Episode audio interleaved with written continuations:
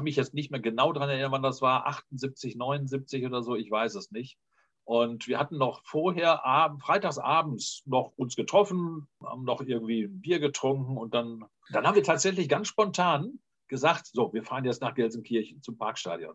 Und dann haben wir da so zwölf Spraydosen gehabt oder zehn Spraydosen in Gelb. Und dann haben wir mal eben äh, einiges an Graffitis hinterlassen, so mit hier regiert der BVB auf diesem blauen Kassenhäuschen.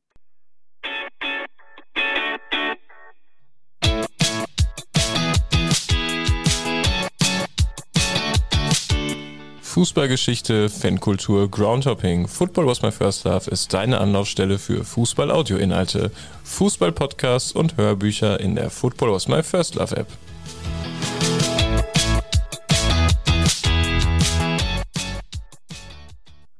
Hallo, hier ist wieder Pini mit der neuen Folge von Football was my first love.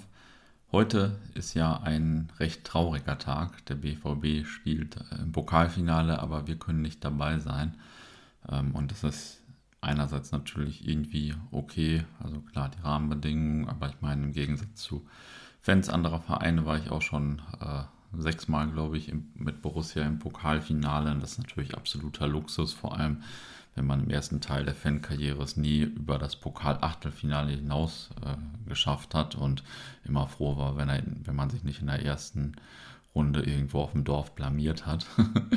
Andererseits aber natürlich auch viele tolle Erinnerungen und ähm, ja, natürlich möchte man beim Finale dabei sein und außerdem hat man irgendwie diesmal einen höheren Auftrag, finde ich, ähm, indem man nämlich einen Titel für RB verhindert. Und ähm, ja, das wiederum macht mich jetzt schon wieder ein bisschen nervös, denn das erinnert daran, dass wir 2013 auch den höheren Auftrag hatten, Hoffenheim in die zweite Liga zu schießen. Es wurde dann aber eher so einer der schwärzesten Tage meiner Fankarriere traf damals dann auch noch so eine Bekannte am Bahnhof, die auch schon wieder so rumlaberte nach dem Motto, ist doch nur Fußball. Ja, sowas äh, kann ich eigentlich gar nicht ab. Naja, jedenfalls bringen wir heute wenigstens einen schönen schwarz-gelben Podcast mit BVB-Anekdoten von den 70ern bis heute. Ähm, hatte da einen tollen Gesprächspartner, der mir vermittelt wurde. Also vielen Dank nochmal an die Kollegen. Ähm, ja, macht mir immer besonders Spaß, natürlich so eine BVB-Folge. Schließlich habe ich deswegen auch mal angefangen zu podcasten. Außerdem äh, gibt es da auch äh, in diesem Podcast eine passenderweise heute eine ziemlich tolle Anekdote zu einem schwarz-gelben Pokalfinale, wo sich der Kollege, äh, der gleich im Interview kommt, extrem lustig ins Stadion äh, manövriert hat. also das ist äh, schon eine ganz gute Geschichte. Ähm, ja, wer danach gar nicht genug von schwarz-gelber Fangeschichte bekommen kann, der kann sich in der Football Was My First Love App das Buch über die BVB-Fans von Gregor Schnittka und Uli Hesse anhören. Jetzt aber erstmal viel Spaß mit dem Podcast und Daumen drücken für heute Abend.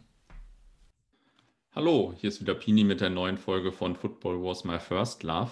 Endlich geht es heute mal wieder um die Fangeschichte von Borussia Dortmund. Das ist ja irgendwie das Thema, wegen dessen ich den Podcast ursprünglich mal gestartet habe, vor mittlerweile fast drei Jahren. Heute spreche ich mit Thomas und nach dem Vorgespräch habe ich äh, ja schon ziemlich viele gute Anregungen und äh, glaube, es gibt viel zu lachen heute. ja, Thomas, äh, sag mal ein paar Sätze zu dir. Wie bist du zum Fußball gekommen? Wie bist du zum BVB gekommen? Wer bist du? Was machst du? Ja, fange ich mal an bei mir. Also ich bin Thomas, äh, Thomas Grüner, wenn das wichtig ist, bin jetzt, ähm, ich muss mich jetzt dran gewöhnen, seit zwei Tagen bin ich 60, äh, finde das total witzig, aber ähm, ja, ich bin äh, mit ähm, zwölf Jahren, glaube ich, das erste, mit elf Jahren das erste Mal ins Stadion gekommen, damals zum Stadion Rote Erde hier in Dortmund. Äh, da hat mich ein Kumpel aus der Schule mitgenommen, der war schon mal da und äh, das war faszinierend, mal in so ein Stadion zu gehen. Und seitdem bin ich da eigentlich hängen geblieben. Ne? Das heißt also in der damaligen Abstiegssaison 1972. Aber ähm, das erste Spiel kann ich mich auch noch daran erinnern. Ähm, das war auch gleich das Spiel, was mehrere Erlebnisse hatte für uns. Es war gegen Schalke. Oh, man kannte den Namen Schalke. Man wusste aber nicht, dass es so ein Revier, Revierderby war. Und wir haben dann ganz eigentlich ja, fast naiv, wir waren ja auch Kinder, haben wir dann gefragt, ob noch Tickets da sind. Und dann sagt der Ordner, geht rein. So, ne, so zwei Steppke, es geht rein. Aber es stand auch schon 1-0, weil da ist gleich in der ersten Minute, glaube ich, 1-0 für die Blauen gefallen. Und dann hat mich mein Kollege aber, wir sind also an der Nordtribüne reingegangen. Diese Eingangsbereiche stehen heute noch äh, schön anzusehen, sehr historisch, äh, gerade auch für Groundhopper, aber ähm, auch für Nachwuchs-Groundhopper. Und dann hat aber mein Kollege mich gleich mitgenommen. Wir sind dann auf der östlichen Seite hinter der Holztribüne, die im unteren, vorderen Bereich Stehplätze und im oberen Bereich Sitzplätze hatte. Hinter der Holztribüne sind wir dann her in Richtung Südtribüne. Das war eine Holzkonstruktion und da sind wir dann äh, mal hintenrum so hochgeklettert äh, an den Holzkonstruktionen und haben dann da irgendwo äh, uns irgendwo hingehockt. Und dann haben wir das 2-0 erlebt, irgendwie so ein Elfmeter auch noch. Und kurz vorm 3-0 sind wir schon wieder raus aus dem Stadion. Und äh, ich war aber seitdem irgendwie fasziniert einfach davon und bin dann eigentlich fast immer hingelaufen. Mhm. Schon, also in der Abstiegssaison dann auch noch oder irgendwie Jahre später wieder oder wie ging das so weiter?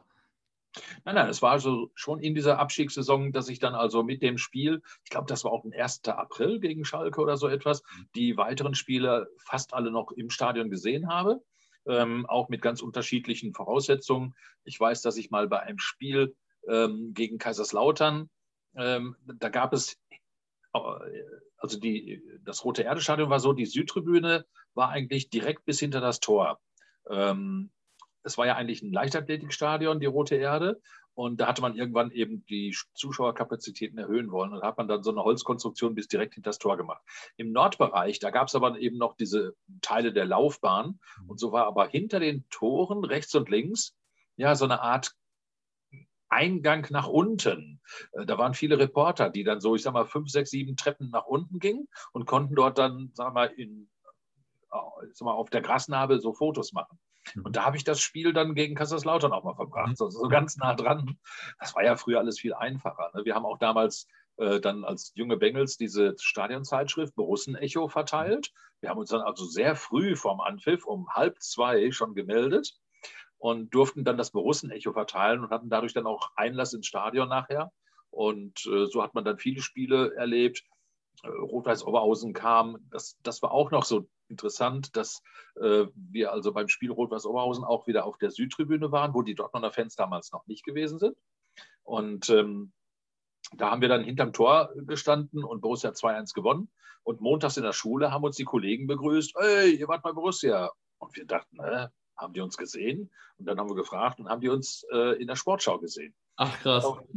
Ja, ich habe aber jetzt leider gerade vor wenigen Wochen erfahren, dass genau von diesem Spieltag äh, zwar sechs Spiele aufgezeichnet wurden, aber das, was in der Sportschau war, wurde nicht mehr archiviert und äh, ist leider nicht mehr vorhanden. Schade eigentlich, aber naja, ist dann eben so. Aber so habe ich auf jeden Fall die Abstiegssaison mitgemacht, auch noch eins der letzten Heimspiele gegen Bayern München, äh, wo dann auf dem Platz wir auch bisschen da rumgerannt sind vor dem Spiel und haben dann gelernt, gesehen, wie auch der Meier sich gewehrt hatte, der Sepp Meier gewehrt hatte, Autogramme zu geben.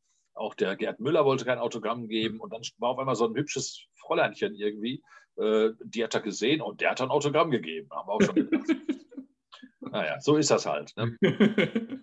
Was hast du denn noch so von der Roten Erde in Erinnerung? Du hast das ja gerade schon total gut geschildert, denn die wenigsten meiner Hörer haben hier, glaube ich, die Rote Erde noch damals miterlebt. So, ich meine, jetzt in der heutigen Form okay, aber nicht, als das das Stadion unserer ersten Mannschaft war. Ja, eigentlich hatte ich das gerade schon so erwähnt. Dass, also ich sag mal, so ein Flutlichtspiel, das war in der Roten Erde schon immer was Besonderes. Also damals waren auch Flutlichtspiele schon was Besonderes. Das war einfach, ja, so im Dunkeln dann trotzdem den Platz hell erleuchtet zu sehen. Das war schon toll. Ähm, dann war es einfach auch eine Atmosphäre, die man so gar nicht beschreiben kann. Ich könnte mir vorstellen, dass man solche Atmosphären heute so eher so auch im Amateurbereich erlebt, ähm, wo man also locker ins Stadion reingeht, wo, wo nicht alles so gedrängt ist und auch vor allen Dingen nicht alles so kommerziell, äh, kommerziell ist.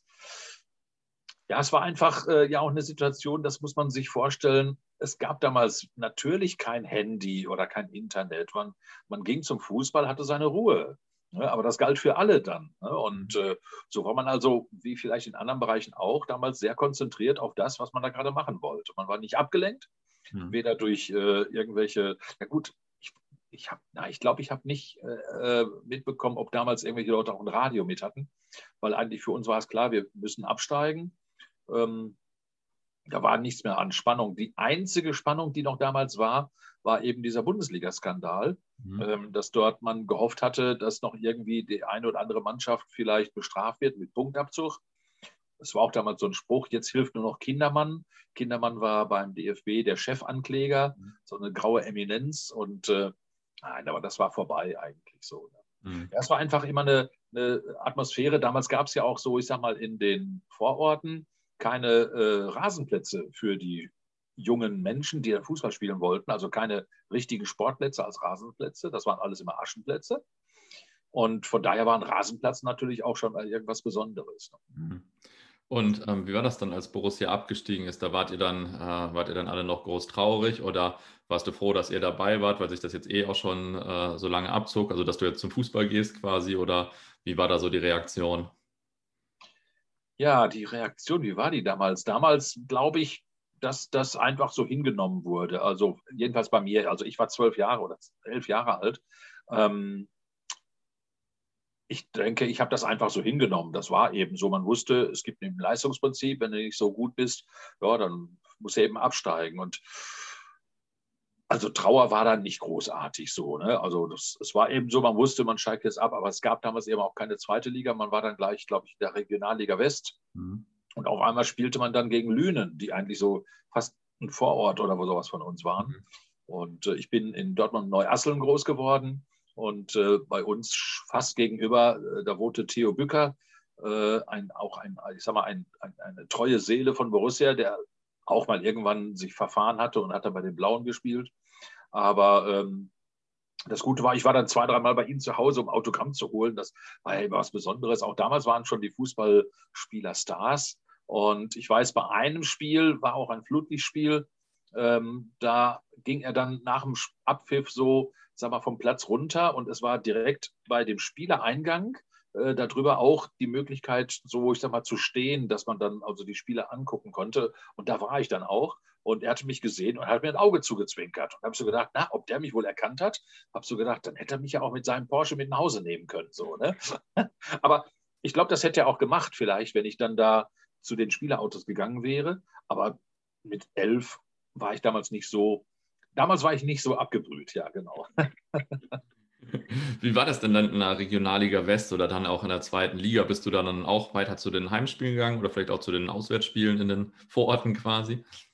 Ähm, am Anfang nicht, also wir sind ja 72 abgestiegen und mussten dann vier Jahre in der unteren Liga irgendwie uns, äh, sagen wir mal, zurechtfinden. Äh, die ersten Spiele habe ich in der Regionalliga West nicht so mitgemacht. Das ein oder andere Mal im Heimspiel, auswärts gar nicht. Aber mit der Zeit entwickelte sich etwas.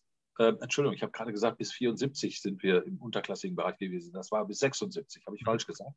Wir hatten das Glück, dass gleich nebenan äh, für die Fußball-Weltmeisterschaft 74 das Westfalenstadion gebaut wurde. Mhm. Und äh, das hatte gleich eine Faszination. Das war magisch. Das war ein richtig reines Fußballstadion und äh, es gab damals auch viele Sprüche.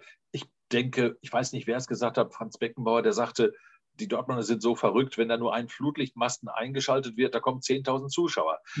Ich hätte mich gefreut, man hätte das mal irgendwann wirklich gemacht, so also wie wetten das oder so. Ne?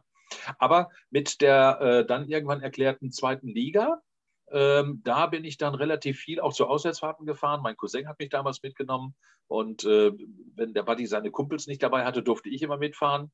Und dann hat man sich auf einmal in der zweiten Liga Spiele angeguckt, äh, in, in, in, Solingen, in, in Erkenschwick, äh, sind wir viel rumgefahren und äh, haben uns irgendwelche Sachen angeguckt. Und man hatte aber schon das Gefühl, wir wurden so ein bisschen, ich will nicht sagen bewundert, aber wir haben schon gespürt, wir sind, wir sind, bei uns ist mehr drin, ne? sowohl als Mannschaft, als Verein und auch wir Fans. So. Und von daher hat man dann sich immer weiter da reingesteigert und ist dann immer mehr auch dem Verein sagen wir, zugewachsen.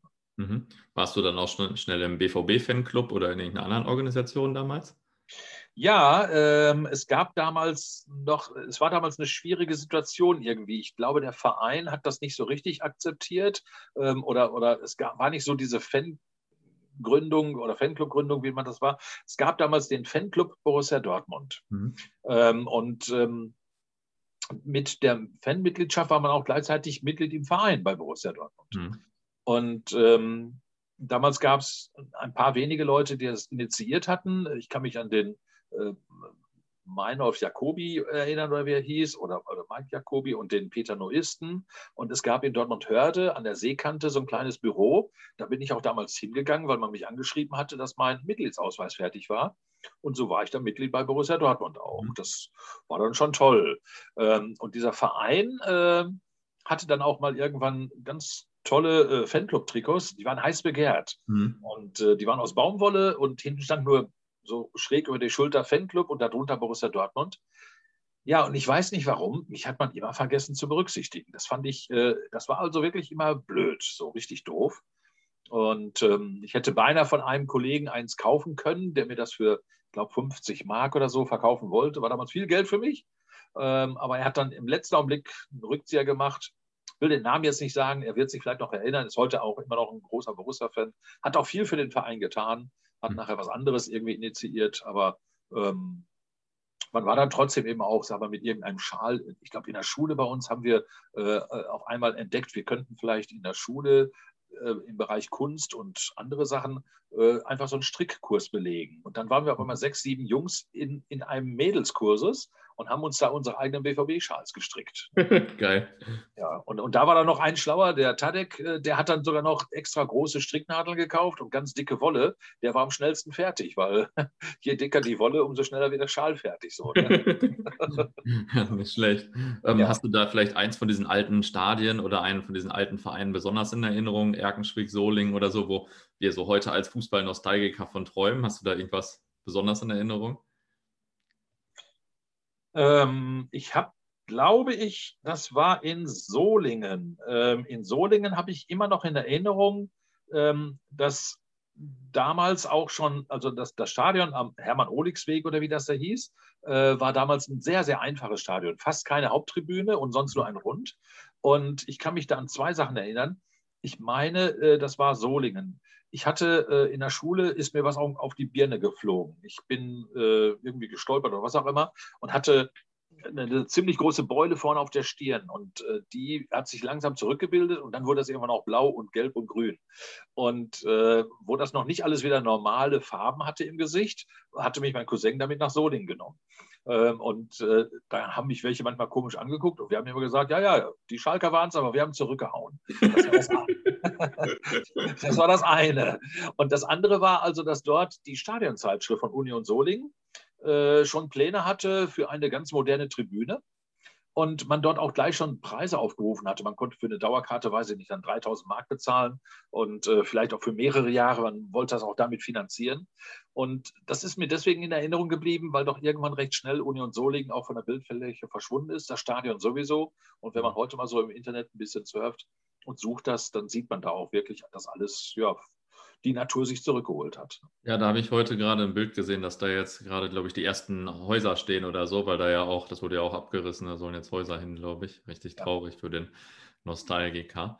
Ähm, du hast im Vorgespräch noch erzählt, du hast auch die Relegationsspiele miterlebt und warst sogar mit in Nürnberg. Was, also ich habe jetzt ja schon viele BVB-Fans aus der Zeit auch interviewt und alle hatten immer das Problem, dass sie nicht wussten, wie es in Nürnberg ausgegangen ist, dass sie irgendwo auf einer Geschäftsstelle angerufen haben oder dies und das, weil das glaube ich nicht im Fernsehen kam oder so. Auf jeden Fall waren die alle nicht bei dem Spiel in Nürnberg und du warst da. Jetzt musst du erzählen. Ähm, ich wohnte dann nachher in Dortmund-Scharnhorst. Äh, das ist für die, die es nicht kennen, so eine Trabantenstadt ähm, äh, viel Betonwohnungen und so. Und bei uns im Haus war, wie das früher wohl üblich war, auch eine gute Gemeinschaft. Und ähm, unten der Udo Herlet mit seinem, ne, der Manfred Grimm hatte einen VW-Bus, der war Dachdecker, aber auch noch nebenbei Eisverkäufer und hatte dann eben so einen VW-Bus und hat den dann nur wieder hergerichtet mit mehreren Sitzbänken und hat seinen Schwager, den Udo Herlet, äh, gefragt, will er mitkommen und dann auf einmal die Kinder auch. So, also ich war dann ja auch äh, 76, war ich ja 15 und es war so, dass aber an dem Tag, wo dieses Spiel in Nürnberg war, das war ein Feiertag. Ich meine, es war irgendwie so eine Art frohen Leichnam oder irgendwie so etwas. Ähm, ich weiß es nicht mehr ganz genau. Und so sind wir mitten in der Nacht losgefahren, waren morgens um 5 Uhr in Rothenburg ob der Tauber. Ich weiß bis heute nicht, wer da die Karten besorgt hat und wer die bekommen hat. Und äh, dann waren wir morgens um fünf, äh, wo die Sonne aufging, dann in Rotburg auf der Taube auf dem Parkplatz, haben ein bisschen uns bewegt, Fußball gespielt, gefrühstückt. Und es war ein sehr warmer, sehr heißer Tag. Und ähm, ja, wir sind dann im Stadion gewesen. Äh, das war natürlich schon ein Erlebnis für so einen 15-Jährigen, bis nach Nürnberg zu fahren. Ja. Äh, ein Riesenstadion habe ich so damals gefühlt in Erinnerung gehabt. Ich bin letzte Saison, als die Nürnberger noch da waren, auch wieder da in Nürnberg gewesen, mal wieder. Aber ähm, das, was ich nur in Erinnerung habe, war, dass wir also ziemlich mittig auf der Gegengraden saßen. Also die Haupttribüne war eher klein, die also überdacht gewesen ist. Und sonst war eigentlich das ganze Rund des Stadions unüberdacht. Und ähm, wir saßen so mit denen, die da mit, dem, mit der Familie losgefahren sind oder den Familien, äh, relativ nah am Spielfeldrand, aber in sengender Hitze dann, sagen wir mal, der Sonne ausgesetzt und haben dann eben kurz vor Schluss noch das Tor vom Ede Wolf äh, bejubelt. Und dann guckt man auch mal so ins Rund und es hat mich noch einer gefragt, wie viele äh, Zuschauer wohl da waren. Äh, ich, ich weiß es nicht. Ich weiß es wirklich nicht. Ich schätze mal, äh, dass vielleicht 3000 oder 4000 Dortmunder da waren. Mehr wohl nicht, aber das Stadion, meine ich, war ausverkauft. Und nachher sind wir dann auch äh, normal raus und Natürlich waren die Nürnberger enttäuscht und äh, dann wussten wir aber schon, jetzt gibt es nächste Woche oder ein paar Tage später dann das Rückspiel. Ja, und da war ich auch. Ne? Das war natürlich äh, auch wieder ein Flut, also das war dann ein Flutlichtspiel. In Nürnberg, das war also kein Flutlichtspiel.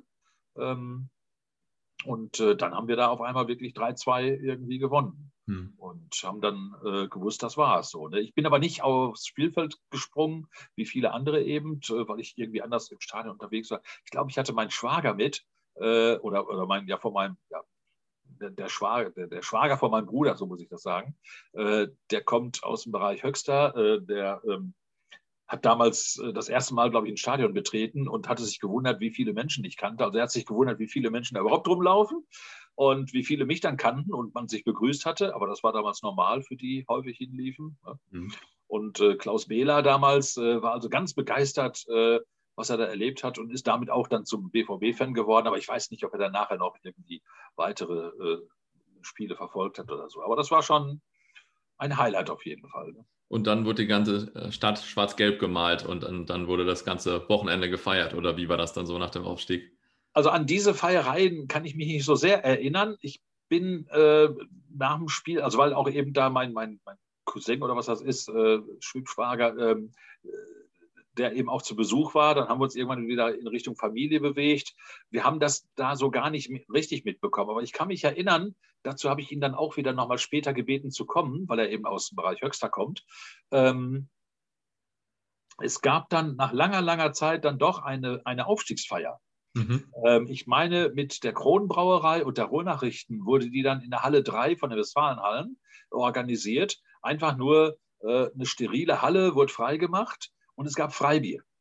So, das war damals schon was Besonderes. Mhm. Und äh, so sind dann alle Borussen-Fans da rein. Äh, damals habe ich auch das erste Mal den äh, Erbse oder äh, ja, Erbse Erdmann äh, erlebt oder auch von mitbekommen. Und äh, dann irgendwann kamen auch Fotografen noch, die wollten auch noch was fotografieren. Dann musstest du auch noch dich irgendwie da positionieren und jubelnd irgendwie in die Kamera gucken. Und das war aber nur ein einziges Besäufnis irgendwie, ne? mhm. ne? weil es gab da zwei Bierstände rechts und links. Und da hat man dann einfach sehr steril gesagt, wir gehen jetzt in die Halle und feiern unseren Aufstieg. Aber das war bestimmt drei oder vier Wochen später oder vielleicht auch fünf Wochen später. Ich weiß das nicht mehr, aber irgendwie ein bisschen komisch. Aber naja, nach einigen Freibieren, dann kannst du da auch mitfeiern. Ne? Und hast du den Erbse noch später häufiger getroffen dann? Ja, also wir haben ja dann auch, äh, sag ich mal, wirklich auch äh, in seiner Kneipe, Kügelchen am Borsigplatz, äh, da auch einige Nachfeiern nach, äh, gehabt, nach Spielen. Ähm, ich habe ihn auch mit meinem Kumpel Reinhard Matz dann auch noch äh, zuletzt in Berlin getroffen, ähm, mhm. wo er auch schon nicht mehr, sag ich mal, richtig gesund war, so ungefähr. Mhm. Und ähm, ja, mit Erbse haben wir einige Sachen irgendwie so erlebt. Ne? Und mhm. war ja einer von vielen, die da, sag mal, sehr aktiv gewesen sind. Mhm. Ja. Ähm, warst du dann auch, also als wir in der Bundesliga wieder aufgestiegen sind, bist du dann auch direkt mit zu den Auswärtsspielen gefahren? Vielleicht auch direkt zum HSV oder wie ging das so weiter bei dir? Leider nicht dieses erste Auswärtsspiel, nachdem man aufgestiegen ist, 76, wo man eben äh, unfassbar 5-3, glaube ich, gewonnen hat oder 5-2, ich weiß nicht mehr genau. Äh, da war ich nicht dabei, aber vielleicht da hat sich auch diese damalige sehr starke, sehr innige Fanfreundschaft zum HSV ergeben. Ähm, aber bei dem Spiel war ich nicht dabei, aber ich weiß, das erste Heimspiel war dann eben gegen Saarbrücken. Äh, damals habe ich nur die Heimspiele, glaube ich, vorrangig besucht. Äh, lag auch ein bisschen am Geld. Ähm, und äh, damals weiß ich noch erst Saarbrücken, dann gegen Hertha BSC Berlin und so ging es ja immer weiter. Und es war ja auch eine tolle Saison, also sehr erfolgreich auch. So mhm. Ja. Ähm, hast du denn die Fanfreundschaft Dortmund-HSV dann auch noch in den Jahren danach so miterlebt? Ja, auf jeden Fall. Also es war so, dass man am liebsten immer zum HSV gefahren ist. Äh, äh, also jetzt von den ganzen Auswärtsspielen. Und wir haben es gerne so gemacht, dass wir schon deutlich vorher hingefahren sind. Ich glaube, ein Kollege, ja, der Reinhard Matz, hatte sich, das war am 8. April, muss 78 oder so gewesen sein. Äh, da spielte dann vorher noch die deutsche Nationalmannschaft gegen Brasilien, ein, ein Freundschaftsspiel in Hamburg im Volksparkstadion. Das ging, glaube ich, 1 zu 0 aus. Und äh, der Matze ist da schon vorher mittwochs hingefahren. Und ähm, ja, wir wollen ja Geschichten hören. Ne? Wir wollen ja Geschichten hören. Er hatte damals eine Freundin in Bochum, die dann auch gesagt hat, ich komme dann am Samstag mit dem Fanbus von Dortmund nach Hamburg und dann sehe ich dich wieder. Und er, ja, ja, ist in Ordnung, alles klar. Und ähm, ich bin auch mit dem Fanbus mitgefahren und ich wusste, dass er eben äh, schon vorher dann eben mittwochs dort in Hamburg war. Und an diesem 8. April hatte er Geburtstag. Und auf dem Weg nach Hamburg hat dann der Bus Rasthof Tecklenburger Land in Osnabrück eben angehalten, Pinkelpause. Und ich habe dann äh, bei Gerd Bertram angerufen. Gerd Bertram war Mitbegründer und auch Vorsitzender vom HSV-Fanclub Rothosen. Ähm, und habe bei ihm zu Hause angerufen und habe dem Gerd gesagt, ich, hier ist der Grüne, also ich hieß immer nur der Grüne, deswegen hatte ich mich vorhin vorgestellt, Thomas Grüner. Und äh, ich sage, Gerd, gib mir mal den Matze. Und er sagt er, das geht gerade nicht. Und da habe ich gedacht, der ist wieder besoffen oder so. Ich sage, gib ihn mir mal, ich muss ihm was sagen. Ähm, und dann sagt er, das geht gerade nicht. Und dann hat er irgendwann nach drei, vier Mal mir gesagt, der liegt da gerade mit der Daggy und die knutschen und vielleicht machen die noch mehr. Hm. Da habe ich gedacht, ach du Schreck, ja, dann richte ihm aus, dass seine Freundin aus Bochum wirklich tatsächlich bei uns im Fanbus sitzt und äh, wollte ihn zum Geburtstag überraschen. Das heißt, er sieht sie dann gleich. Ne? Hm. und dann habe ich auch gedacht, oh, jetzt muss ich aufpassen. Äh, und dann haben wir uns auch irgendwie da oben in Hamburg getroffen und äh, sie war auf jeden Fall sehr enttäuscht, als sie gesehen hatte, da ist eine andere am Start. Ähm, aber das Interessante ist, und das muss man sagen, äh, Reinhard hat da oben die Ducky kennengelernt ähm, und mit er ist er heute verheiratet. Ach, und, wir haben heute immer noch einen sehr engen Kontakt. Sie haben damals auch eine Tochter in die Welt gesetzt. Äh, das war sehr schwierig mit, äh, sagen wir, der Geburt.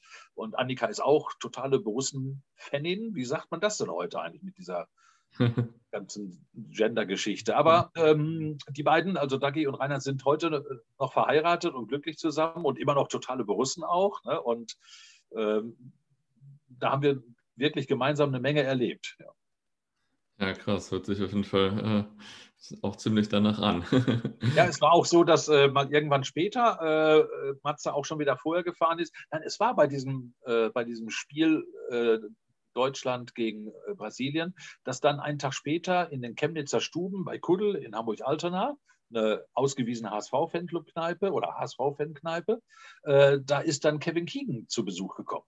Hm. Da gibt es auch Bilder vom Reinhard Matz, wie er neben Kevin Keegan sitzt äh, und die dann auch so ein bisschen fachsimpeln oder vielleicht Autogramme schreiben. Und äh, so hat er dann irgendwie, äh, hat er sich auf seinem BVB-Fanclub-Trikot auch noch so draufschreiben lassen, tu BVB-Matze, äh, schöne Grüße, Kevin Keegan. Und Ach, Kevin cool. Keegan war ja damals nicht nur ein Star, ein wirklicher Star, sondern er war auch unfassbar äh, sag ich mal, nah am Menschen, so wie man mhm. das vielleicht heute noch von Jürgen Klopp kennt oder so, ähm, dass er einfach da auch ja, beliebt war. Ne? Also in Dortmund weiß ich, dass Kevin Keegan auch mal an, an dem Mannschaftsbus äh, dem Leuten gesagt hat, bevor hier nicht jeder ein Autogramm hat, fahren wir nicht los. Er mhm. sprach ja sehr gutes Deutsch, Kevin Keegan. Mhm. Seine Frau war ja Deutsche oder Deutschlehrerin, Deutschlehrerin. Und ähm, so habe ich das damals gehört, wie er sagte zum Busfahrer, wir fahren erst dann los, wenn alle, wenn jeder ein Autogramm von mir hat. so, ne? Und er wollte sie alle zufriedenstellen, weil er wusste, die Fans bezahlen ihn. Mhm. Ja, krass, cool. Wann ist das denn so deiner Wahrnehmung nach ein bisschen weniger geworden mit Dortmund HSV, mit der Freundschaft? Ja, das ist vielleicht auch ähm, von mir schwierig zu beurteilen, weil ich irgendwann auch nicht mehr ganz so sehr äh, ins Stadion gelaufen bin, weil ich habe dann irgendwann auch durch, sage ich mal, eine liebe Frau und äh, die damit verbundenen äh, Wünsche, jemanden in die Welt zu setzen, mhm. Äh, hat man sich so ein bisschen mal zurückgezogen, unbewusst, hat, was, hat sich das Leben ein bisschen geändert. Mhm. Ähm, aber ich schätze, ähm, dass das so Ende der 80er Jahre, Anfang, Anfang Mitte 80er Jahre irgendwie deutlich ruhiger geworden ist. Mhm. Es war damals in der Zeit auch so, es gab eine sehr, sehr große Rivalität zum ersten FC Köln und den, deren Fans. Mhm. Ähm, die haben mir damals in der Innenstadt auch die Jacke ausgezogen und dann rannte ich noch hinterher. Ich sage, gib mir wenigstens meine, meine Patte und meinen Schlüssel. haben sie mir auch noch gegeben. So, äh, deswegen finde ich es heute natürlich ein bisschen verwunderlich, wenn eben da mit den Crazy Boys und den Dortmundern irgendwie da so eine enge Freundschaft ist. Aber so wandelt sich alles. Ne? Ja. Ja, das stimmt. Ja, aber das stimmt, das habe ich schon häufiger erlebt, dass das Leute sehr komisch finden mit den Kölnern. das ist echt so eine Generationssache. Aber es war damals in den, äh, also Ende äh, 70er, Anfang 80er Jahre, war es auf der einen Seite teilweise auch sehr gefährlich. Es war sehr viel äh, Brutalität auch in den Stadien und du musstest schon aufpassen, äh, wo kannst du dich wie verhalten. Ähm, es war aber gleichzeitig so, dass auf der anderen Seite eben auch eine sehr innige Fanfreundschaft war. Dortmund HSV, aber auch äh, teilweise nach Kaiserslautern ähm, mhm. oder auch nach Duisburg. Ich weiß, in Duisburg, da gab es die Zwillinge Klaus und Dieter Dings. Die hießen wirklich Dings, also D-I-N-G-S. Und äh, irgendwann einmal gab es so eine kleine Rauferei, äh, wo wir auch in Duisburg dann mal eben zu Besuch waren. Äh, und die Polizei hat die dann gleich eingepackt und ähm, dann gab es eben diese schöne Geschichte, wie dann der Polizist in dem VW-Bus dann fragte, so, und jetzt werden wir erstmal eure Personale festhalten. Hier. Name, und dann sagt er natürlich Dings. Bam, kriegt er erstmal einen gescheuert von dem Polizisten. Und er sagt, nein, Entschuldigung, ich heiße wirklich so. Und sein Bruder sagt gleich, wir sind Zwillinge, wir heißen Klaus und Dieter Dings. So, ne? Und das sind natürlich Sachen, die gehen natürlich auch durch die ganze Fankultur durch, wo man dann sagt, hast du schon von dem Dings gehört, wie er einen gescheuert bekommen hat? Ja, ja, das wusste man dann auch. Und eine, wie ich finde, doch ja auch eine erwähnenswerte Geschichte, jetzt mal nicht von Borussia. Ähm, der Bernd Föst aus Bielefeld, ausgewiesener Bielefeld- und Kaiserslautern-Fan, ähm, damals auch sehr aktiv. Ähm, ich, ich, meine, dass er das war. War er das oder war es jemand anders? Also wollen wir mal gucken. Das war, vielleicht will ich auch gar keinen Namen nennen. Aber er hatte sich unsterblich in eine Frau in Kaiserslautern verliebt. Und ähm, die hatten auch beide irgendwie große Lust, vielleicht das Leben gemeinsam zu führen. Aber beides waren Beamte. Sie in Kaiserslautern, er in Bielefeld. So, und dann hat er aber irgendwann versucht, äh, doch sich versetzen zu lassen. Und man hat ihn gefragt, meinen Sie es ernst? Ja, ja, auf jeden Fall. Und wie es der Zufall wollte, war dann auch wirklich in Kaiserslautern eine passende Stelle frei. Wirklich, wie er es wollte. Total toll. Ja, und als er das dann seiner Freundin auch sagte, da war nur dann, äh, sagen wir, die Augen ganz groß, als sie auch davon berichtete, dass, wie es der Teufel will, eine Stelle in Kaiserslautern frei war. Und so haben die dann beide sich versetzen lassen und auf einmal waren sie beide nicht mehr in Bielefeld und Kaiserslautern, sondern in Kaiserslautern und Bielefeld. waren dann wieder getrennt. Ne? Also ja, Sachen. Was damals auch schon angefangen hatte, wir haben dann den Fans, wie zum Beispiel vom HSV damals, wir haben denen zur Meisterschaft gratuliert. Ne? Also mhm. das war für uns eine Ehre, dann auch den Fans sozusagen zu gratulieren und die fanden das auch ganz toll. Dann hat man sich häufig in Düsseldorf im Schlauch getroffen, so eine äh, Kneipe, die wirklich so ein, als Eingang so einen Schlauch hatte, musste man zu zwei Häuser fast durch, bis man da hinten reinkam. Und so gab es also immer wieder irgendwelche Fan-Treffen und Fan-Freundschaften, äh, die, also mal, in Frankfurt war es auch sehr intensiv so. Ähm, da gab es eine Fanfreundschaft. Wir sind Silvester nach Frankfurt gefahren, wir sind Silvester nach Hamburg gefahren. Und das war eigentlich auch etwas, äh, wo ich sagen muss, das ist auch eine Sache. Es gab irgendwann äh, vom Reinhard Matz auch dann den Hinweis zu mir, der sagte, Mensch, ich verstehe das nicht. Da die jungen Leute da auf der Südtribüne, die stehen da mit ihren Handys und schicken sich mal gegenseitig SMS hin und her. Die gucken gar nicht aufs Spielfeld. Ah, ich sage, Matze, sei nicht so jetzt so streng. Ja, aber was soll das da, meine Güte, es geht um das Spiel. Ah, ich sage, Matze, komm, das war doch bei uns nichts anderes. Hm. Da sagt er, wieso? Bei uns gab es doch gar keine Handys damals. Ja, ich sage, Moment, aber wenn wir doch irgendwo nach Frankfurt, nach Hamburg oder nach Berlin gefahren sind, wir standen doch eigentlich auch nicht äh, immer im Stadion, sondern wir standen doch oft am Bierstand und haben mit den anderen Fans gesoffen. Und da war es doch auch so, Hauptsache dabei sein. Und jetzt ist das was ganz äh, völlig Normales, dass die das Handy in der Hand haben. Mhm. Dabei sein ist alles so. Ne? Und dann merkt man eben, es entwickelt sich irgendwie etwas, aber trotzdem, man bleibt noch mit dem Fußball verbunden, auch wenn man damals eben mehr Bier getrunken hat oder sich mehr mit den Leuten unterhalten hat und sich dann in neuerer Zeit vielleicht mehr mit dem Handy beschäftigt hat, während des Spiels. Ne? Wie habt ihr denn damals immer so Kontakt gehalten zu den ganzen Leuten? Also ihr habt viel telefoniert und viele Briefe geschrieben oder wie lief das so? Sehr viel Briefe geschrieben, ähm, sehr viel auch, sagen wir mal, telefoniert, aber telefonieren war immer noch eine Sache, dass man da das, älter, das elterliche Telefon nutzen musste mhm. und das wurde nicht immer gerne gesehen. Es gab ja auch meines Erachtens damals noch Ferngespräche. Mhm. Ja, die Ferngespräche und dann auch so die Stadtgespräche wurden irgendwann auf acht Minuten reduziert. Äh, das heißt also, früher, ganz früher war es eben so, wenn du telefoniert hattest, äh, dann war ein Gespräch innerhalb des Ortes eine Einheit. Bis man gemerkt hat, es gab Leute, die haben stundenlang telefoniert. Und dann hat irgendwann die Post damals eben gesagt, äh, das wird jetzt verändert auf einen Acht-Minuten-Takt so. Ne? Und, und Ferngespräche waren auch noch teuer so ungefähr. Also wurde viel über den Briefweg äh, erledigt. Ich habe auch einen Ordner, also nicht nur ich, auch andere Leute am Ordner, wo ganz viel Fanpost drin ist. Mhm. So, von anderen Leuten von früher. Und wenn man sich das durchliest, so und sehr amüsant ist natürlich vom Günsch, liebe Grüße an Günsch von hier aus, Günther Krischka. Äh, er ist Fan von äh, Eintracht Frankfurt, von Borussia Dortmund, von äh, FSV Frankfurt und von Hessen Kassel.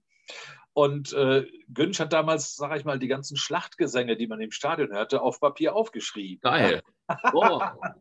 ja, also auch so als Gruß, so dann, dann äh, also wirklich so dann irgendwie ähm, die Gesänge, die man hatte, die hat er so in Worte rübergebracht. Und wenn man sich das später durchgelesen hat, man hat Tränen in den Augen gehabt, wenn man das gelesen hatte, so, ne? Das kann ich mir vorstellen. Krass. Nicht schlecht. Ähm, ich springe noch mal zeitlich ein Stück zurück. Ähm, was ja auch in die 70er Jahre fiel, war die Eröffnung des Westfalenstadions und äh, damit verbunden ja auch die WM in Dortmund. Wie hast du das denn beides erlebt? Also einerseits, dass da auf einmal dieses krasse Stadion stand ähm, und auch die WM dann mit den Holländern und so weiter in Dortmund. Das Westfalenstadion war magisch. Ne? Das, äh, das war wirklich magisch, weil ähm, es hatte vielleicht den, den, deswegen diesen Charme auch, weil man auch den kleinen Mann mit einem Dach irgendwo bei regnerischem Wetter irgendwo trockenen Fußes das Spiel hat sehen lassen.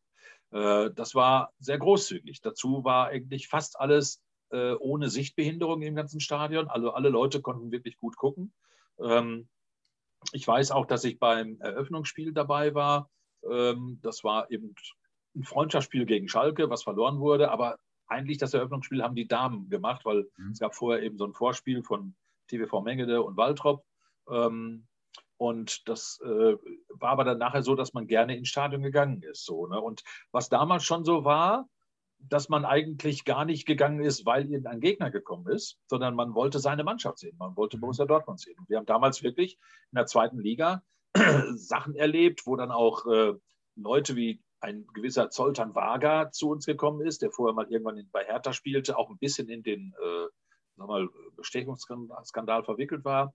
Aber Zoltan Wager war dann ähnlich wie später Marcel Raducanu oder vielleicht auch Gündogan oder Götze heute äh, einfach Techniker par excellence. Das waren Leute, da hat man mit der Zunge geschnallt, wenn man die spielen hat sehen. So, ne? Und äh, dann haben wir auch Zuschauer gehabt, äh, gegen Gütersloh, weiß ich, spielten wir in der zweiten Liga gegen FC Gütersloh und hatten 40, 42.000 Zuschauer im Stadion. Mhm. Gütersloh hatte die ganze Saison 42.000 Zuschauer. Ne? Ja. Und, aber es gab eben auch dann blöde, vergurkte Spiele, wie damals gegen Olympia Wilhelmshaven 1 zu 1 oder auch, ähm, war doch noch so ein Nordverein. Ich glaube, das war sogar auch Wolfsburg. Da spielten wir 2 zu 2 gegen. Mhm. Und da war dann eben auch eine große Aggressivität äh, unter den Fans oder bei den Fans. Äh, dann gab es auch viel Prügelei so ein bisschen, so aus Frust, Frust auch irgendwie, dass man dann diese Enttäuschung darüber rüberbringen wollte. Mhm. Aber das Westfalenstadion war einfach äh, magisch. Schwierig war es für die Weltmeisterschaft Ticket zu kriegen. Mhm. Das war fast unmöglich. Und der von mir vorhin erwähnte Udo Herlet, der in dem Haus wohnte, als ich mit denen nach Nürnberg fahren konnte, ähm, der hat damals das Glück gehabt, dass er vier Tickets bekommen hat für das Spiel Halbfinale Deutschland äh, in, in Dortmund zwischen Brasilien und Holland. Und der hat dann nachher erzählt, dass er in der Stadt gewesen ist und wollte diese Tickets auch verkaufen. Ähm, und dann kam Brasilianer und der hat nur gefragt, how much? Und dann hat er, ich weiß nicht mehr, was es war, aber er hat nur die Scheine geblättert, bis er irgendwann gesagt hat, ja, ist okay. Und er hat, glaube ich, für ein Ticket 500 Mark bekommen oder so. Ne? Mhm. Also unfassbar viel Geld. Aber es war damals vielleicht ja auch so, dass die sich das als Touristen konnten erlauben, ja auch selber recht vermögend vielleicht gewesen sind. Mhm.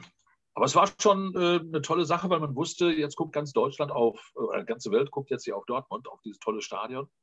Und ähm, ja, es blieb dann einfach eine faszinierende Sache, das Westfalenstadion. War das denn äh, während der WM dann so, wie man das heute kennt, dass die ganze Zeit da bunt verkleidete Leute aus allen Ländern in der Stadt sind? Oder war das dann mehr so zu den Spielen, wo man das gemerkt hat, dass WM war?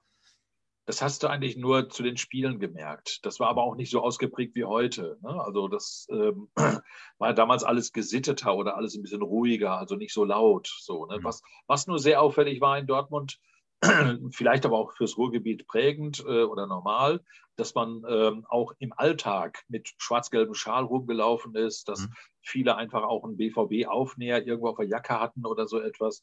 Äh, das gehörte einfach zur Kleidung dazu, also Farbe zu bekennen. So, ne? mhm. Ähm, in den 80ern oder auch Ende der 70er schon, wenn man die Geschichten hört, dann klingt das teilweise sehr fröhlich, wie du vorhin auch schon gesagt hast, teilweise auch äh, recht rau. So, ne? Ähm, du hast einmal gesagt, einmal seid ihr alle mit allen Dortmunder Fanbussen und einer anderen Fangruppe noch ungeplant im Parkstadion gelandet, oder? Ja, richtig. Ähm, ich kann mich nicht mehr erinnern, welches Spiel ausgefallen ist, aber wir waren äh, sozusagen auf Auswärtstour und wegen heftiger Regenfälle oder so wurden auf jeden Fall wurden zwei Spiele, glaube ich, abgesagt. Und äh, aus, ja, ich sag mal, aus Möglichkeit, weil es eben einfach war, auch Tickets zu kriegen. Selten waren damals die Stadien ausverkauft. Ich glaube, mhm. auch damals schon nur, wenn Bayern München kam. Haben wir dann also überlegt, was machen wir jetzt? Auf dem Weg zum Stadion haben wir dann gehört, das Spiel fällt aus. Und damals an dem Tag waren dann also sehr viele Fans unterwegs, die alle dann eine Ersatzlösung suchten. Und äh, die meisten sind relativ nah, entweder in Duisburg, in Düsseldorf, in Köln äh, oder in Gladbach gewesen. Ich weiß aber wirklich nicht mehr, welches Spiel das war. Mhm. Aber wir sind damals äh, nach Gelsenkirchen gefahren, weil es eine äh, teilweise beginnende Fanfreundschaft mit den Dortmundern und Frankfurtern gab. Und in Gelsenkirchen, da bei diesem unbedeutenden Vorortverein, gab es eben dann äh, das Spiel gegen Eintracht Frankfurt. Und äh, es hatten sich dann viele Zuschauer gewundert, was machen denn die Dortmunder hier? Weil wir eigentlich auch relativ, ja, ein bisschen blauäugig so gedacht hätten, wir gehen da einfach rein, die Frankfurter freuen sich. Hm. Jetzt haben aber die Frankfurter sich auch ganz gut mit den Schalkern verstanden. Und auf einmal haben wir gemerkt, dass die Schalker total sauer waren und wollten uns da was auf die Moppe kloppen, so ungefähr. so, und dann haben die nach dem Spiel auch dann gesehen, Fanbus äh, mit Dortmunder Nummernschild, äh, haben uns da noch ein bisschen belagert. Ja, und dann kam aber äh, was ich fand, war wirklich ganz toll, kam ein Frankfurter Fan in seiner Montur, kam zu uns in den Bus und sagt, ey Dortmunder, ich finde das so toll, dass ihr zu uns gekommen seid, habt uns unterstützt. Die äh, Frankfurt hatten auch gewonnen. Ähm, ich brauche mal eine Adresse. Und dann habe ich ihm meine Adresse gegeben. Und was ich nicht wusste, äh, das war der Wilmar Gavrisch oder der Gaff, wie er in Frankfurt genannt wurde. Und Gaff war vom Fanclub Frankfurt Nied und ein, ein also er, er, er liebte die, die, die SGE, er liebte die Eintracht über alles, so und er war Postbeamter ähm, und er hat das so toll gefunden, dass ich ihm meine Adresse gegeben habe und dann entwickelte sich da auch erstmal diese Brieffreundschaft und dann hatte er mir angekündigt, er würde mir gerne mal ein Trikot vorbeibringen von Eintracht Frankfurt. Und äh, damals habe ich auch noch ein bisschen selber rumgepölt, irgendwie auf der Wiese. Und dann hörte ich nur irgendwann, ich war bei einem Kumpel irgendwie, auch über Nacht. Ja, und dann stand auf einmal der Wilmar Gavrisch bei mir zu Hause vor der Tür und meine Mutter, meine Schwester haben dem aufgemacht und er fragte ganz normal, ob der Thomas da ist. Und da sagten die, nee. Ach, sagt er, ich wollte ihm nur ein Trikot bringen von Eintracht Frankfurt. Dann haben die ein bisschen erzählt. Dann haben die gemeinsam gefrühstückt und was nicht alles und haben gelacht und was nicht alles. Er musste dann nur irgendwann weiter. Und ich kam nach Hause und dann sagten die mir hier, der, der Wilmar Gavrisch hat den Trikot vorbeigebracht. Ich dachte, was ist denn los? Und dann war das noch so geil, dass damals äh, die Frankfurter ausgestattet wurden von Ambro. Und die Engländer hatten damals auch eine gewisse Faszination ausgelöst, auch deutsche Fans. Und das war so ein weißes Trikot, die dann so zwei äh, weiße, äh, zwei schwarze Streifen rechts äh, an der Seite und links an der Seite hatten. Also ein sehr schickes Trikot damals mhm. so. Ne? Aber da hat sich mit dem äh, Wilmar dann mit dem Gaff eine äh, tolle Freundschaft entwickelt. Der kam später nochmal nach Dortmund wieder. Und dann sind wir in eine Kneipe bei uns um die Ecke. Und dann hat er sich so ein Jägerschnitzel Pommes bestellt und das kostete 7,90 Euro. Und irgendwann guckt er auf den Deckel und sagt, Thomas, ein Jägerschnitzel Pommes, 7 Euro, äh, 7 Mark 90, ne? also 7 Mark 90 damals. Ist das normal? Ich sage, ja. Boah, sagt er, bei uns in Frankfurt kostet das bestimmt das Doppelte ich habe noch Hunger, bestell du doch bitte noch eins, das sieht so komisch aus, aber ich bezahle das dann. Und dann hat, hat er sich dann auch mal die Portion nochmal da reingeschoben. So, ne? Das war auf jeden Fall sehr, sehr lustig. Und äh, ich habe dann irgendwann auch Silvester bei ihm und seinen Kumpels mal verbracht und habe da gefeiert. Und dann habe ich nur leider gehört, dass er also vor einigen Jahren verstorben ist, auch sehr, mhm. sehr krank. Und ich habe dann noch einen Nachruf äh, im Netz gefunden auf Wilma Gavrisch oder auf den Gaff ähm, ja, da muss ich sagen, da kommen einem die Tränen, wenn man so drüber nachdenkt, weil er nicht mehr unter uns ist. Ähm, und da auch, sagen wir, er äh, in Frankfurt wohl sehr, sagen wir mal, bekannt und auch sehr präsent gewesen mhm. ist. Ja, aber das ist halt so, äh, das gibt es immer wieder, das gibt es ja auch schon lange jetzt bei uns. Wir haben ja auch von denen, mit denen wir früher so rumgelaufen sind, einige, die nicht mehr bei uns sind. Mhm. Ja, umso mehr freut man sich, wenn man selber dabei ist. Ne? Ja, absolut. Ähm, wir waren jetzt ja vorhin schon im Parkstadion. Wie war das denn generell immer so im Parkstadion bei den Derbys oder auch bei unseren Heimderbys gegen die Blauen? Also, da gibt es eine Sache, dass wir, ich meine, auch an einem 1. April mal bei denen spielen durften. Ähm, ich kann mich jetzt nicht mehr genau daran erinnern, wann das war, 78, 79 oder so, ich weiß es nicht. Und wir hatten noch vorher, abend, freitagsabends, noch uns getroffen, irgendwo da in, in Landstrop, äh, haben noch irgendwie ein Bier getrunken und dann ein Kollege hat uns noch nach Hause gefahren, der hatte ja ein Auto und sagte, ich muss aber eben noch an der Tankstelle anhalten. Und äh, dann sind wir auch in der Tankstelle mit rein, dann guckt man mal so, was gibt es da. Und der hatte gerade noch so einen Restposten Spraydosen in Gelb. Oh, haben wir gedacht, das ist doch was. dann haben wir tatsächlich ganz spontan gesagt, so, wir fahren jetzt nach Gelsenkirchen zum Parkstadion. Und dann haben wir da so zwölf Spraydosen gehabt oder zehn Spraydosen in Gelb. Und dann haben wir mal eben, äh, es ist ja verjährt jetzt, kann ich ja sagen, dann haben wir damals eben äh, einiges an Graffitis hinterlassen. So mit hier regiert der BVB auf diesen blauen Kassenhäuschen. Ne? Und ihr Zwerge, wir werden es euch zeigen oder so. Also sehr auch, sagen wir mal, provokante Sprüche. Und äh, der eine Kollege hat gesagt, nee, ich, ich hau jetzt ab hier. Also sagt er, ich bin auf Bewährung, wenn Sie mich vier festhalten, das wird nicht gut. Ähm, und ich will ja die nächsten Spiele noch erleben. Und dann sind wir auch alle mit Herzklopfen irgendwann wieder abgehauen.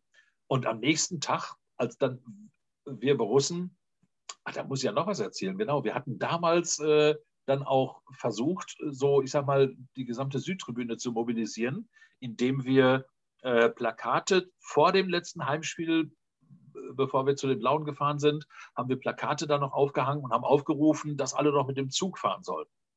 Ähm, Zugfahren war damals ein bisschen teurer als mit dem Bus, aber Zugfahren war auch schon irgendwie was für die etwas härteren. Man stellt sich dann eben auch der Situation. Fährt nicht nur mit dem Bus bis zum Parkplatz und springt mal eben ins Stadion rein und wieder zurück. Nein, man fährt also mit dem Zug in die Stadt rein, äh, steigt auch da aus und sucht dann den Weg zum Stadion und äh, den ganzen Kreuzzug bis zum Stadion muss man dann irgendwie unbeschadet überstehen ne? oder man muss sich mhm. wehren. Und äh, so haben wir also wirklich dann äh, da einige Massen mobilisiert. Und wir sind mit einer unfassbaren, für damalige Verhältnisse, unfassbaren Horde mit zwei Sonderzügen nach Schalke gefahren. Hm. So, das hat auch mächtig Eindruck gemacht bei denen, aber dann kamen wir eben auch dann am Stadion an und dann sahen eben die Kollegen, boah, wie sieht das hier denn aus? Das ist ja geil, alles vollgeschmiert mit gelber Spraydose. Und dann haben wir doch tatsächlich auch noch 2-0 bei denen gewonnen. So, aber das war schon so, die haben eine Viertelstunde schon vor dem Spielende, haben die hinterm Zaun gestanden, haben gewartet, dass wir aus dem Block rauskamen. Und ich muss für mich gestehen, ich habe dann auch mein Trikot ausgezogen, habe das vorne in der Hose im Sack versteckt ähm, und bin dann auch, sage ich mal, äh, völlig teilnahmslos einfach so rausgegangen mit ganz kahlem Gesicht. Ähm, ich weiß, dass andere haben sich gestellt, Erbse zum Beispiel, haben auch versucht äh, zurückzuklatschen oder so. Hat auch noch Glück gehabt, weil die Polizei kam schnell dazwischen. Aber das war damals schon ein, äh, ja, man musste aufpassen damals. Man musste auch, so wie die Spieler das Spiel lesen mussten, da mussten wir Fans eben auch so die Fanbewegung lesen. Ne? Mussten mhm. gucken und aufpassen, dass wir da keinen auf die Mappe kriegen. Ja, das hört man immer wieder, dass äh, das Parkstand damals schon heißes Pflaster war.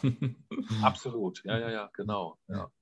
Viele Jahre später warst du nochmal in Gelsenkirchen, hast du im Vorgespräch erzählt und hast das Tippspiel gewonnen. Ja, ich habe das Tippspiel gewonnen, das ist richtig. Und äh, ja, äh, in Gelsenkirchen hatte mich einer eingeladen, ob ich mit zum Derby wollte.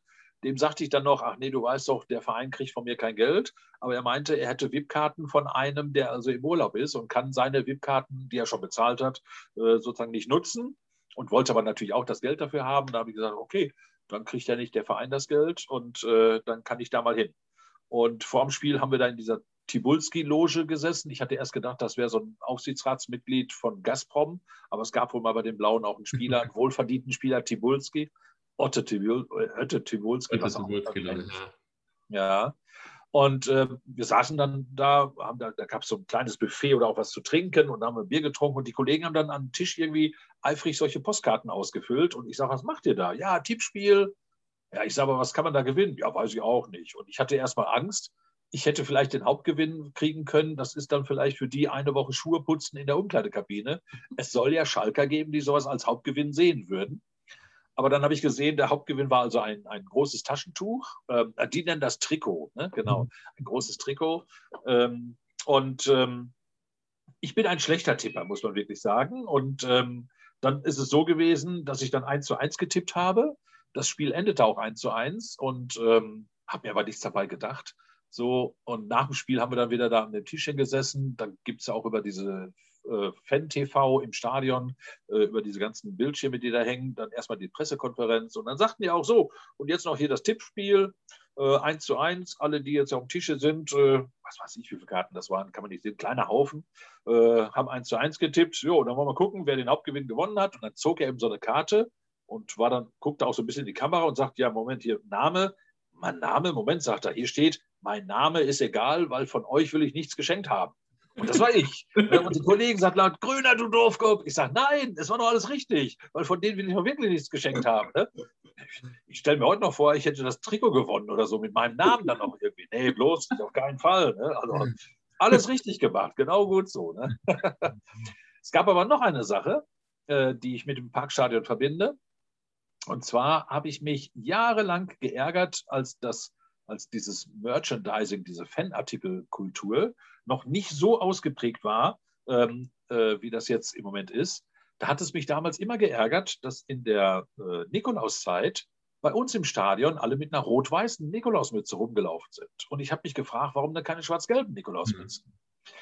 Und jetzt hatte ich gerade beruflich mit einem äh, chinesischen Studenten zu tun, der also an der Uni hier in Dortmund studierte.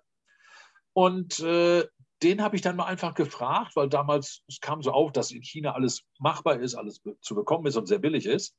Und dem habe ich gesagt, ob er denn auch vielleicht Kontakt nach China hat, weil ich habe da eine Idee. Ja. Und habe ihm aber dann gesagt, also ich, hab, ich musste ja aufpassen, das war ja eine Idee, das sollte ja keiner jetzt schneller irgendwie umsetzen in die Tat. Und dann habe ich ihm gesagt, es, er kennt doch diese typischen äh, rot-weißen Nikolausmützen, die man eben so zur Nikolauszeit aufsetzt. Ich sage, und solche möchte ich haben, aber nicht in rot-weiß, sondern einfach nur in bunt, in ganz bunt. So, bunten Bommel, buntes Stirnband und so. Er hat es verstanden, hat dann, äh, ich habe gesagt, ich möchte erstmal Muster haben, äh, damit ich auch sehe, wie die aussehen. Und dann hat er die auch besorgt und nach vier Wochen kamen die an.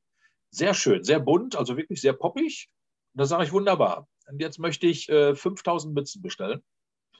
3000 schwarz-gelbe, 1000 3000, 1500 äh, blau-weiße und 500 grün-weiße. Mhm. So, und ähm, ja, dann haben wir die versucht zu verkaufen. In Dortmund ging das ganz schlecht, aber wir haben uns auch gesagt, es ist eine schlaue Idee, nach Gelsenkirchen zu fahren. Und da sind wir eines Tages, ich mit meinem Kumpel, der ähm, Thomas May, äh, sind wir nach Gelsenkirchen gefahren. Schöne Sporttasche vollgepackt mit diesen blau-weißen Mützen. Wir müssen gestehen, wir haben uns auch selber eine blau-weiße Mütze aufgesetzt.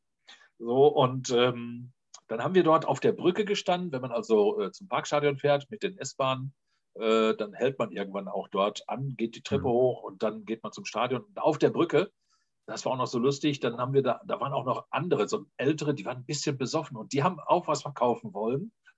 ich lache mich tot.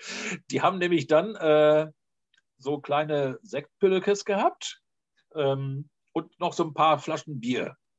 Und die haben auch immer einen tollen Spruch gehabt, so, und äh, hier Getränke, Piccolo für die Dame, Pilz für den Herrn. Piccolo für die Dame, Pilz für den Herrn. Das, das war deren Spruch. Und vor allen Dingen auf Schalke so ein Piccolo, das, ich habe so gedacht, toll, also in München hätte ich das vielleicht noch erwartet, aber nicht dort so. Ne? Und ich weiß nicht, ob die nachher alle selber gesoffen haben, aber äh, die haben nicht viele verkauft. Aber wir haben eben dann mit unseren Mützen da gestanden und der Kumpel, diese abgewichste Sau, der sagt doch tatsächlich, wir haben uns über Preise auch unterhalten, haben so gedacht, na, und dann hat er gesagt, als er gefragt wurde, wie teuer die Mützen sind, hat er immer gesagt, ein Zehnerchen.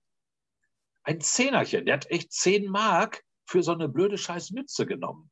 Und ey, das ist viel zu viel, weil wir wollten eigentlich fünf nehmen oder so, ne? oder, oder 7,50 Euro. Und, und dann hat er immer Zehnerchen gesagt. Und das ging weg wie geschnitten Brot. Und dann musst du das mal äh, dir vorstellen. Da gab es einige, die dann sagten zu ihrem Kumpel, ey, kannst du mir eine mitkaufen, kriegst du Mon nächsten Monat wieder.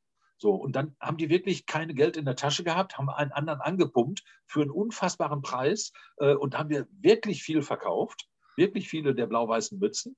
Und ich bin dann später auch nochmal hin zu einem anderen Spiel. Da spielten die vielleicht gegen Bayern oder so. Ähm, ja, dann kamen auf einmal zwei Ordner und äh, die hatten dann gefragt nach meiner Wandergewerbekarte, die ich natürlich nicht hatte. ja, dann hat man erstmal mir die Tasche geklaut und ich habe dann nachher auch Post bekommen. Ähm, Gott sei Dank einfach nur eine Ermahnung, äh, mhm. dass das nicht nochmal passieren sollte. Huh, habe ich so gedacht, das hätte auch schief gehen können, dass ich da viel Strafe hätte zahlen müssen. Ne? Aber so haben wir dann eben versucht, viele Mützen zu verkaufen, äh, sowohl bei den Leuten da in Schwarz-Gelb, äh, bei den Leuten in Blau-Weiß da, aber gut fand ich nur, wie er sagte, Zehnerchen. Und die haben einfach das Geld gezückt und hatten eigentlich fast gar nichts und haben da wirklich unfassbar viel Geld dafür bezahlt. Ne? Ja, krass. Ja. ja, nicht schlecht. Wie war das denn mit den anderen Ruhrgebietsvereinen eigentlich damals so vom Verhältnis?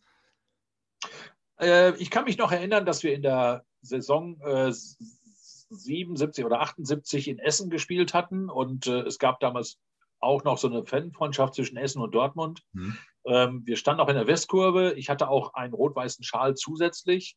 Aber als es dann klar war, wir gewinnen da sehr deutlich und damit auch klar wurde, dass Rot-Weiß Essen wohl absteigen wird, mhm. habe ich mich dann aber auch ein bisschen weiter dann wieder Richtung unserer schwarz-gelben Fans bewegt.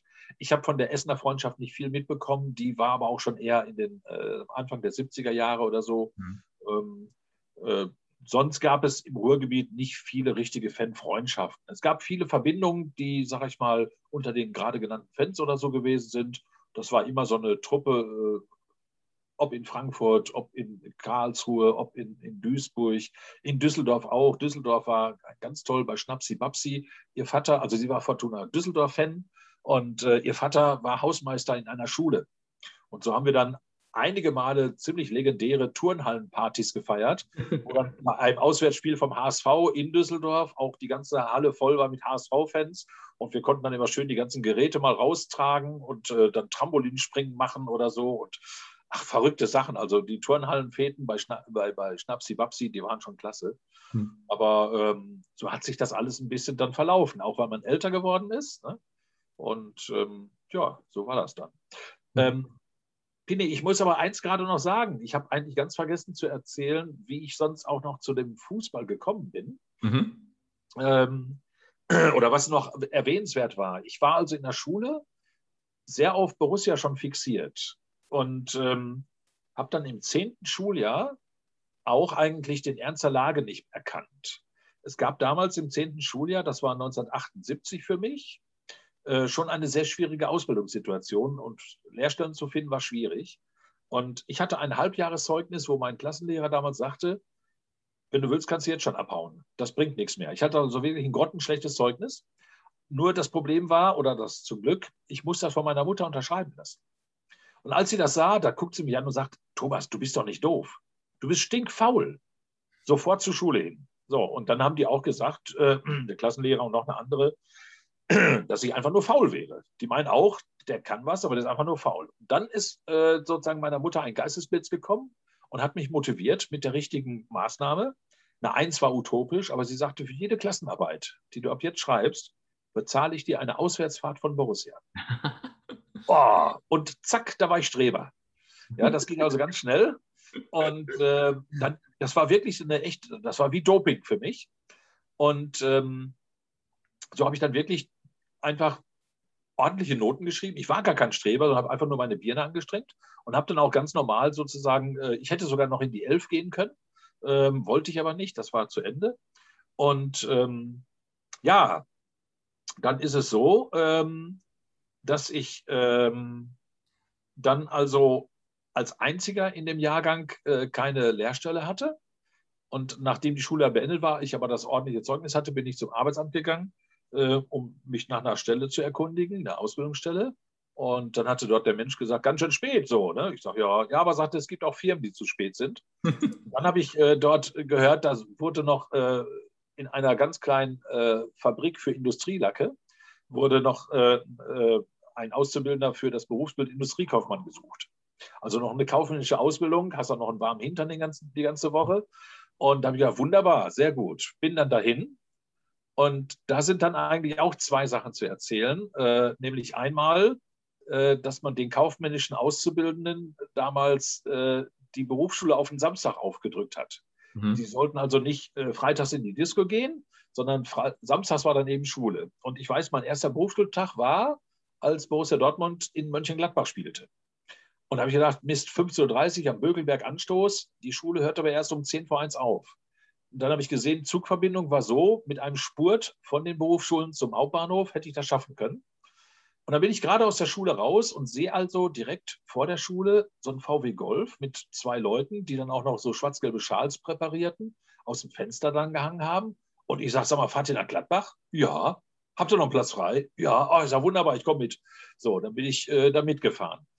Ja, ich habe ja gerade schon erzählt, in der Schule in, äh, war ich stinkfaul im 10. Schuljahr, aber ich habe ja dann eine Lehrstelle bekommen. Jetzt hatte ich samstags Berufsschule. Und da war eigentlich jeden Samstag immer so die Gewissensfrage, gehst du heute in eine Berufsschule oder fährst du mit Borussia nach Stuttgart? Ne? Also nicht jedes Mal nach Stuttgart, aber ich, ich war dann von den, wie viele Berufsschultage gibt es in einem Jahr? Also ich schätze mal so 42, 43, wenn man die Ferien abzieht. Ich war, glaube ich, siebenmal in der Berufsschule oder, oder achtmal. Und von den fünf Fächern hatte ich, oder sechs Fächer waren es, fünfmal eine fünf und einmal eine sechs. Das Ganze musste auch wieder vom Lehrherrn unterschrieben werden, der dann auch fragte, wie kann es denn sein, dass man da 30 Mal entschuldigt gefehlt hat? Wer hat denn die Entschuldigung geschrieben? Aber diese kleine Firma, wo ich sehr viel gelernt habe, also auch für den Beruf, muss ich gestehen, ähm, äh, dann habe ich eben da auch mir die, äh, die, die Entschuldigung selber geschrieben. Und Strafe war erstmal, dass der Lehrherr sagte, egal was ist, nach drei Jahren erwarte ich, dass du die Ausbildung bestehst, mindestens mit einer drei, sonst wirst du nicht übernommen. Und das andere war, dass ich dann zwar äh, im zweiten Lehrjahr war, aber in der Berufsschule bin ich sitzen geblieben. Ich blieb also in der Unterstufe. Ich wusste gar nicht, dass man in der Berufsschule sitzen bleiben kann. Und äh, was war wieder Unterstufe?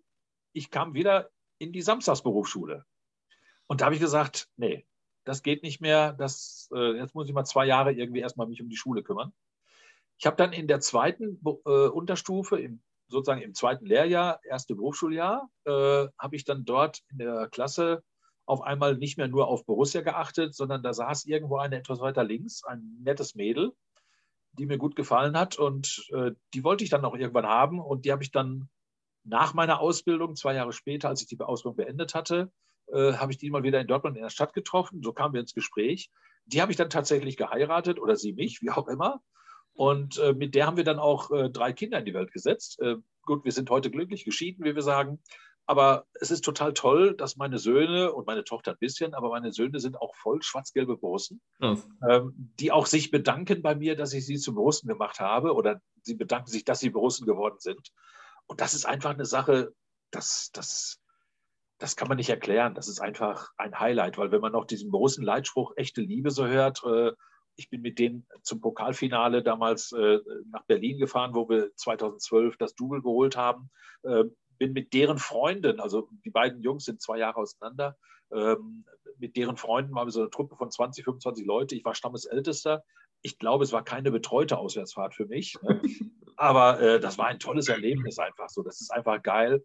Teil dieser Leute haben wir in Liverpool wieder getroffen. Und ich weiß noch, der Basti hatte damals noch in Liverpool auch zu mir gesagt, sagt er, Thomas, für dich muss das doch wahnsinnig geil jetzt sein, oder? Ich sage, was meinst du? Ja, sagt er, dein Verein, der immer dein Verein war, jetzt hier in Liverpool, wir sehen den Klopp gleich wieder, deine Söhne sind hier mit dabei. Ja, ich sage, Basti, du bist auch mit dabei, aber du hast recht, das ist einfach eine geile Geschichte so. Ne? Ja, auf jeden Fall.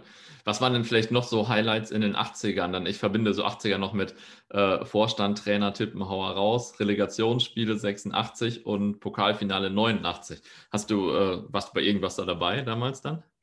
Also diese Sprüche oder die, äh, das Skandieren von irgendwelchen Sprüchen wie Vorstand, Trainer, Tippmauer raus, da hat man natürlich mitgemacht, rein solidarisch natürlich. Mhm.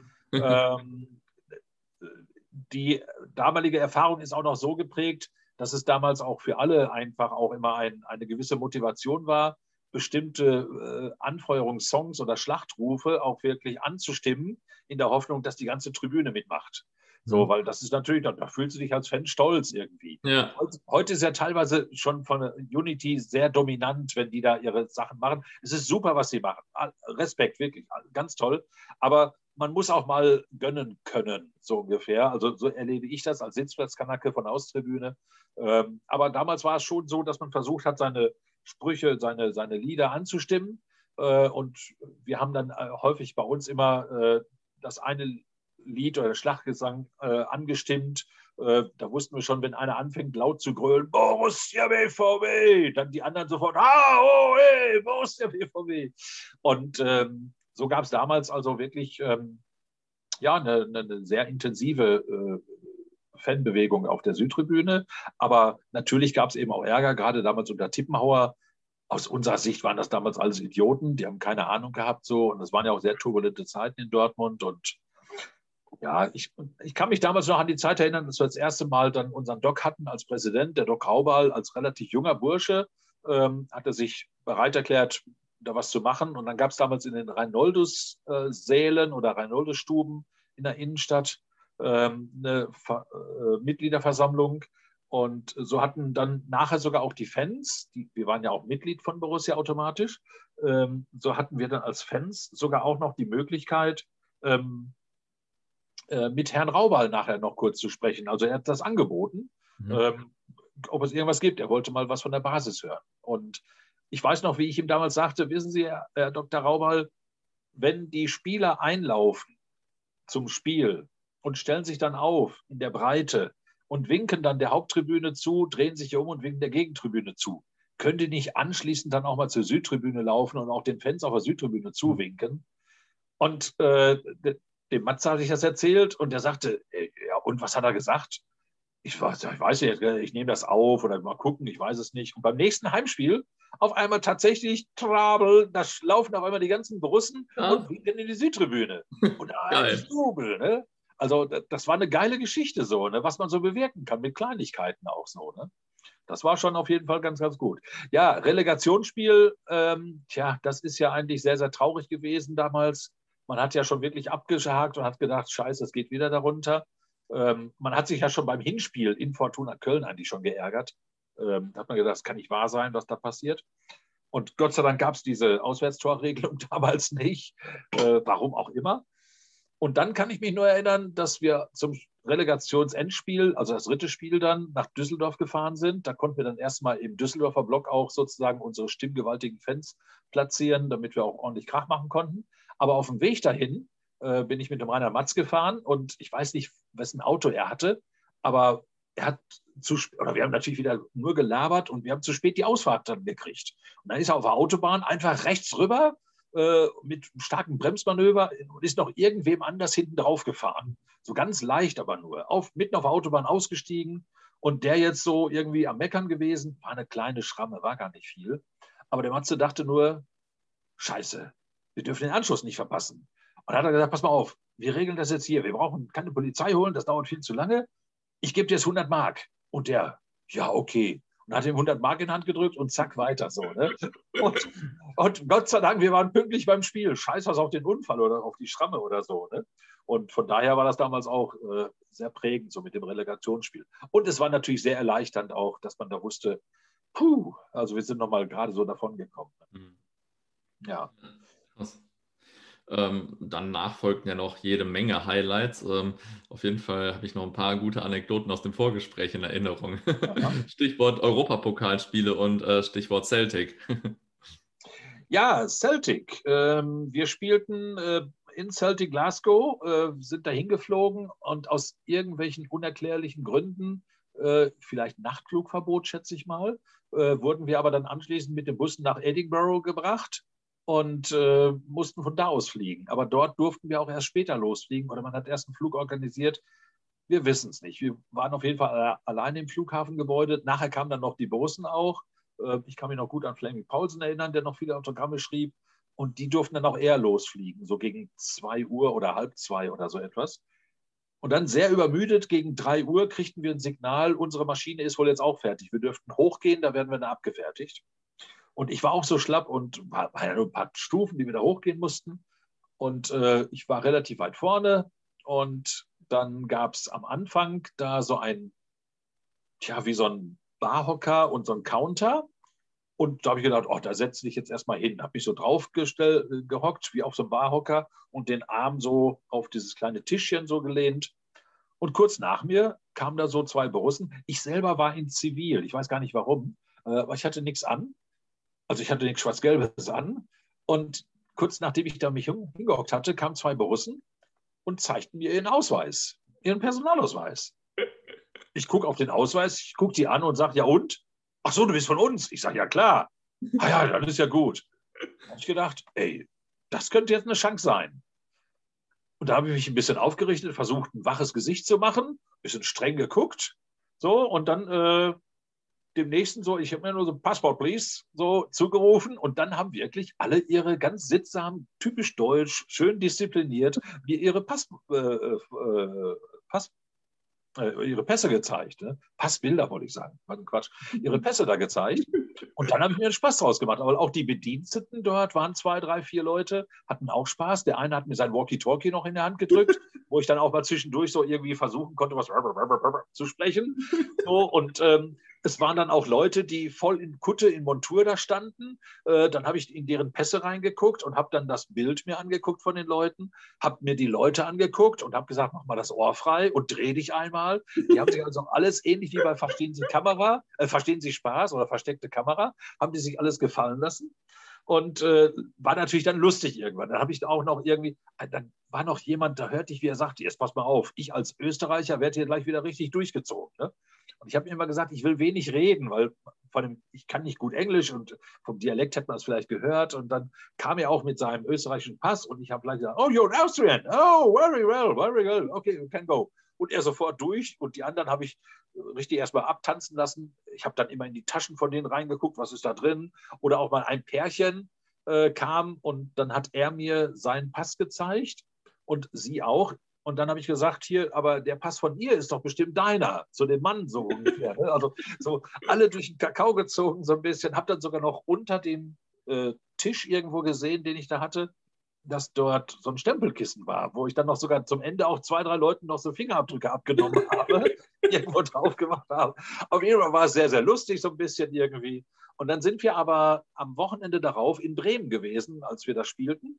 Und dann saßen wir da irgendwo in der Kurve und dann kam doch jemand und haut mir so auf die Schulter und sagt, Your passport, please. Ne? und das war auch einer, den ich ja gerade ein paar Tage vorher dann da durchgenommen hatte. So, ne? Das war auf jeden Fall auch ganz, ganz witzig, genau. Ja, ja das ist auf jeden Fall eine ganz gute Story. ähm, ich habe noch äh, so in Erinnerung, bei einem der Pokalfinals äh, hast du ja, da habe ich auch gerade Stadion gewählt. Ja, äh, es war damals, äh, 2008 war das, glaube ich. Äh, da haben wir dann gegen die Bayern auch wieder mal im, äh, Endspiel gestanden und äh, es war sehr schwierig, Tickets zu kriegen. Und ich habe bei eBay gesehen, dass die Tickets eigentlich so alle 500 Euro kosteten. Das war also der Kurs, ein Ticket 500 Euro, egal wo. Und äh, wir haben dann noch kurz vorher bei den Bayern in der Bundesliga gespielt, haben so mit 5-0 einen echt einen auf den Sack bekommen. Äh, da gingen die Preise ein bisschen runter, vielleicht so auf 360, 320 Euro, aber immer noch so hoch, dass ich dachte, nee, das ist mir zu viel. Und dann ging es auch wieder auf 500 hoch. Nur ein Ticket war da, äh, die ganze Zeit bei eBay, und zwar für 120 Euro. Äh, und zwar ein Ticket für einen Gehbehinderten mit einer Begleitperson. Und da zögerte ich, und dann habe ich meinen Kumpel Fabian angerufen. Fabi ist Rollstuhlfahrer und ich sage, Fabi, da ist was so und so. Ja, kauf, kauf. Ich sage, ah, aber du bist ja kein Borussen-Fan äh, und du willst bestimmt nicht mit. Nee, nee, kauf für dich und dann gehst du da rein. Ich sage, ey, das ist eine Behindertenkarte. Sagt er, ist egal, kauf das, sonst kaufe ich das und verstall die oder verschenke die irgendwo anders. Dann habe ich wirklich bei eBay dieses Ticket gekauft für 120 Euro. Das kam dann auch. Und dann habe ich mir äh, von Fabian noch den Ausweis als Rollstuhlfahrer kopiert äh, also eine Farbkopie machen lassen. Er sieht jetzt nicht so aus wie ich, aber ich hatte überhaupt erstmal einen Ausweis. Habe ihn noch gefragt, was bedeutet das? Welche Konsequenzen könnte das für mich haben? Ach, sagt er, ist eigentlich nur Urkundenfälschung, bist nur vorbestraft. Ich sage, ist mir auch scheißegal. Und äh, dann habe ich meinen Kumpel Thomas May gefragt. Ich sage, willst du mit? Ja, sagt, hast du Tickets? Ich sage, ja klar. Ja, was für ein Kurs? Ich sage, du gibst mir 60 Euro gibst mir ein Bier aus. Sagt er, wie das? Das kann doch nicht wahr sein. Ja, ich sage, ich habe äh, hier diesen Behindertenausweis äh, kopiert und habe mir ein Behindertenticket besorgt. Und jetzt habe ich mir auch noch bei eBay für 20 Euro am Borsigplatz einen Rollstuhl gekauft. Äh, der war zwar für einen Jugendlichen, der war ein bisschen eng für meinen breiten Hintern. Und äh, dann sind wir aber mit dem Rollstuhl, mit den Tickets nach Berlin. Und ähm, dann, ich hatte das vorher ein bisschen trainiert, im Rollstuhl da so zu sitzen und so. Und dann war nur eins auch interessant, die Bärbel die direkt hinter uns mit der Tanja sitzt, also Bärbel und Tanja, Tochter und Mutter. Ähm, Bärbel ist die Mutter, falls es einen interessiert. Aber äh, dann haben wir die vor dem Stadion noch gesehen, wir waren noch nicht drin und die Bärbel guckt so runter zu mir, was ist mit dir denn passiert? Ich sage, sei ruhig. Weißt du, was ist passiert? Ich sage, sei ruhig, wir sind noch nicht drin. Wieso, was ist da? Nee, der sagt, das kann doch nicht wahr sein. Nee, das kann nicht wahr sein. Was habt ihr dann gemacht so, ne? Und so sind wir dann wirklich eben dann mit Herzklopfen rein ins Stadion. Ich muss gestehen, dass ich mutig war. Ich habe nämlich gedacht, dich wird bestimmt keiner ansprechen, ob du wirklich jetzt einen Ausweis hast, der auch gültig ist. Weil ich hätte dann auch gleich äh, rebelliert, hätte gesagt, das ist ja wohl, hätte ich gesagt, es wäre eine Unverschämtheit, jemand, der so geschädigt ist, noch dann noch zu fragen und so. Ne? Naja. Ähm, ich muss gestehen, ich habe ja mal das erste Mal dann so eine Perspektive erleben dürfen als Rollstuhlfahrer. Also insgesamt wirklich alle sehr, sehr, sehr äh, fürsorglich und alle sehr rücksichtsvoll und ähm, immer gleich Platz gemacht. Ich habe aber auch immer gerufen, schon von beiden, hey, mach Platz, ich komme jetzt und so. Ne? Also da war ich auch immer gerne ganz frech. Ja, das Blöde war nur, wir hatten Tickets, die waren für den Bayern-Block. Und wir waren genau auf der falschen Seite. Und äh, dann habe ich aber irgendwann äh, da so einen Ordner gefragt oder mein Kumpel hat den gefragt, äh, ob wir nicht doch wirklich rüber können in, den Bosenblock.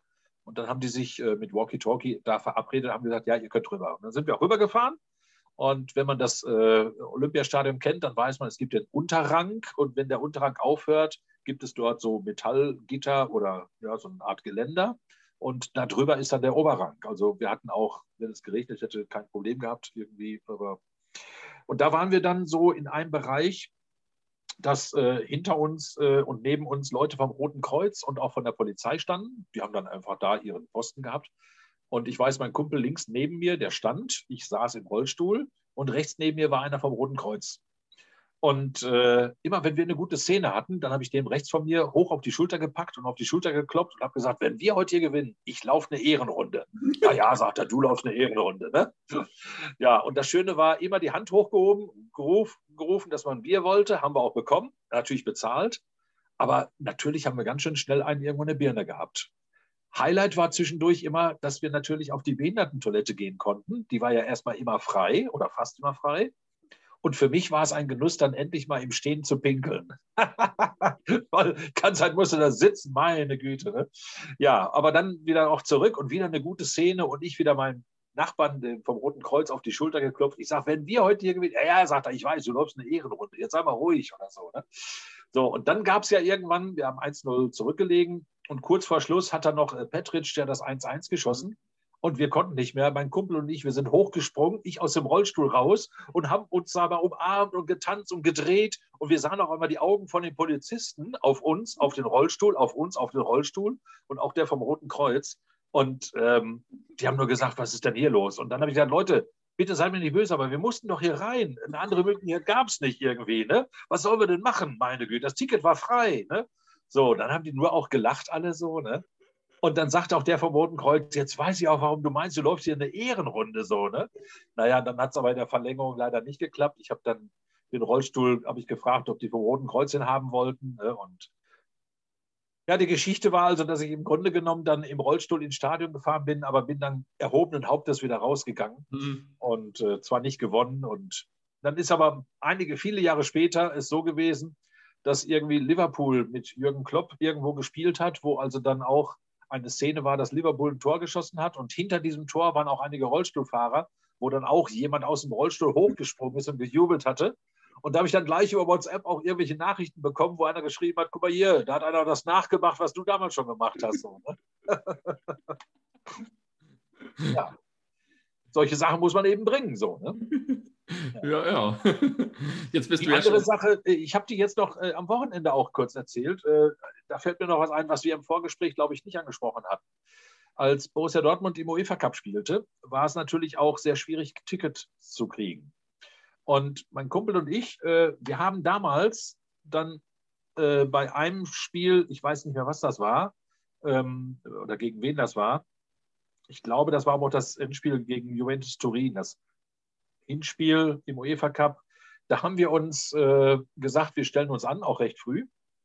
Und äh, wir wussten, Vorverkauf war damals in der Geschäftsstelle. Äh, und die Geschäftsstelle war damals dort, wo heute der Strobels drin ist, neben der Roten Erde. Mhm. Und dann sage ich, okay, dann stelle ich mich um Mitternacht da an. Wenn also am Montag früh äh, nach dem Spiel dann da die Türen aufmachen. Und er sagt, bist du bescheuert? Wieso um Mitternacht? Ich sage, Junge, ist ganz einfach. Ich stelle mich um Mitternacht deswegen an, weil ich will der Erste sein, weil wenn ich der Erste bin und die machen um 9 Uhr auf, dann bin ich um 5 nach 9 fertig. Ich habe eine Karte, weil ich Erster bin und um 5 nach 9 bin ich fertig. So, alles andere ist spekulativ und kann schiefgehen. Und er sagte, du bist bescheuert. Ja, ich sage, brauchst ja nicht mitkommen. Hat er aber doch gemacht, ne? alleine will er ja nicht. Und äh, ich hatte mir einen Klappstuhl mitgenommen und so einen Zettel vorbereitet, den ich auch dann da dran gelegt hatte. Wir sind eben bei McDonalds, aber wir sind Erster. Und dann sind wir bei McDonalds gewesen, kommt zurück, keiner da. Also war die Nacht von Sonntag auf Montag. Und äh, dann hat, hat, er noch eine, irgendwann sich aufgeregt und hat sich geärgert, dass er mitgekommen ist und sagt, ey, wenn vor 4 Uhr, wenn vor 4 Uhr einer kommt, dann kriegst du einen Kasten Bier. Ja, ich sage, weißt du was? Ich halte dagegen, wenn erst nach 2 Uhr der nächste kommt, dann kriege ich von dir zwei Kästen Bier. Mhm. So, und dann, ich wollte es auch nicht glauben, dann war es so, dass um 10 vor 2 kamen drei Leute mit dem Auto aus Düren. Mhm. Also ich denke, die sind Mitternacht abgefahren oder so. Ne? Und äh, die hatten sich geärgert, dass sie nicht Erster waren. Aber wir haben dann recht gehabt, weil äh, es war nachher natürlich ein großer Zustrom von Leuten, die um 6 Uhr, 7 Uhr oder um 8 Uhr gekommen sind. Es waren nachher so viele Leute da. Ähm, du kriegst jetzt aber nur pro Nase zwei Tickets. Und äh, sind viele, die dann gesehen hatten, wie lang die Schlange ist, die sind gleich wieder abgehauen, weil die wussten, es dauert lange, bis du drankommst und du weißt aber nicht, ob du dann noch Tickets kriegst. Mhm. So. Ja. Ja, das ist ja legendär aus der Saison 92, 93, dass da immer diese, in der Nacht vorher schon diese Schlangen da waren und so weiter. Also ich habe es wahrscheinlich ja. viel verrückter in Erinnerung, als das war. Aber das war ja richtig krass, ne? Ja, das stimmt. Das war schon heftig so, ne? Ja, ja, genau. Jetzt bist du schon so lange dabei. Äh, wie empfindest du denn die Entwicklung des Fußballs allgemein, aber auch äh, des BVB oder des ganzen Umfelds so? Äh, weil das ist ja eine ganz andere Sache als damals, als du das erste Mal hingegangen bist. Ähm, ich glaube, nur weil man so lange dabei ist, kriegt man diese Entwicklungen ja auch so mit.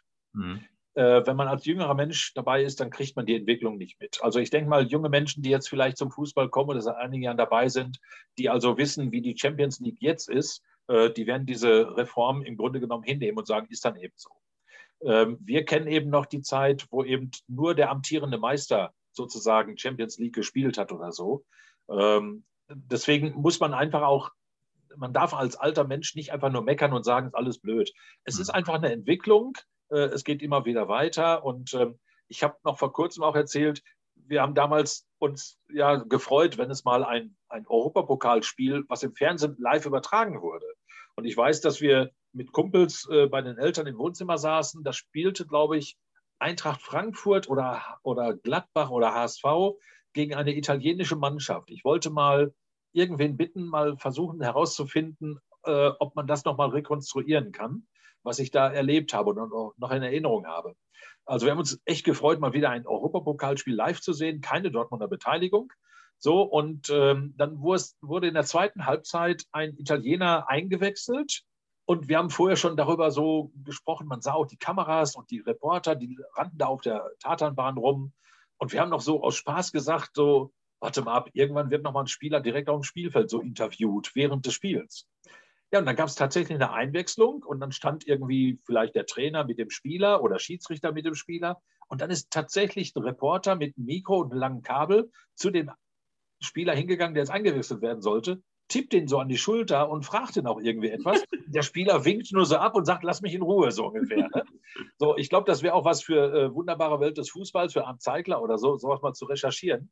Und äh, das war eben damals so. Wenn man sich das vorstellt, was heute alles vermarktet wird, ist mhm. eben eine ganz andere Geschichte. Und deswegen denke ich, ähm, ja, es hat sich vieles verändert.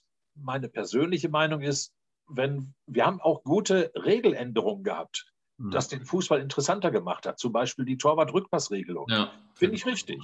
Ähm, es gibt viele Ideen von anderen Fußballern und vor allen Dingen finde ich, die, die selber mal Fußball gespielt haben, ähm, die haben oft immer wirklich gute Ideen. Und äh, bei uns wissen wir, wir haben schon mal gesagt, so zum Beispiel ein richtiger Kopfball äh, hebt das Abseits auf. Ja, mhm. wäre auch eine interessante Geschichte. Oder wie im Eishockey, dass du vielleicht nicht mehr über die Mittellinie zurück darfst oder so etwas. Ne? Mhm.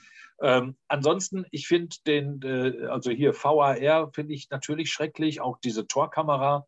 Ähm, was haben wir alle toll erzählt über Wembley Tor und ähm, das, das fehlt natürlich. Genauso bin ich auch der Meinung, durch diese VAR-Sache, ähm, dass die Kompetenz des Schiedsrichters völlig untergraben wird. Mhm. Äh, Finde ich ganz, ganz schrecklich so. Ich meine, wir haben den Fehler gemacht, wir hätten den, den, den, äh, den Schiedsrichter auch zum Profi machen müssen.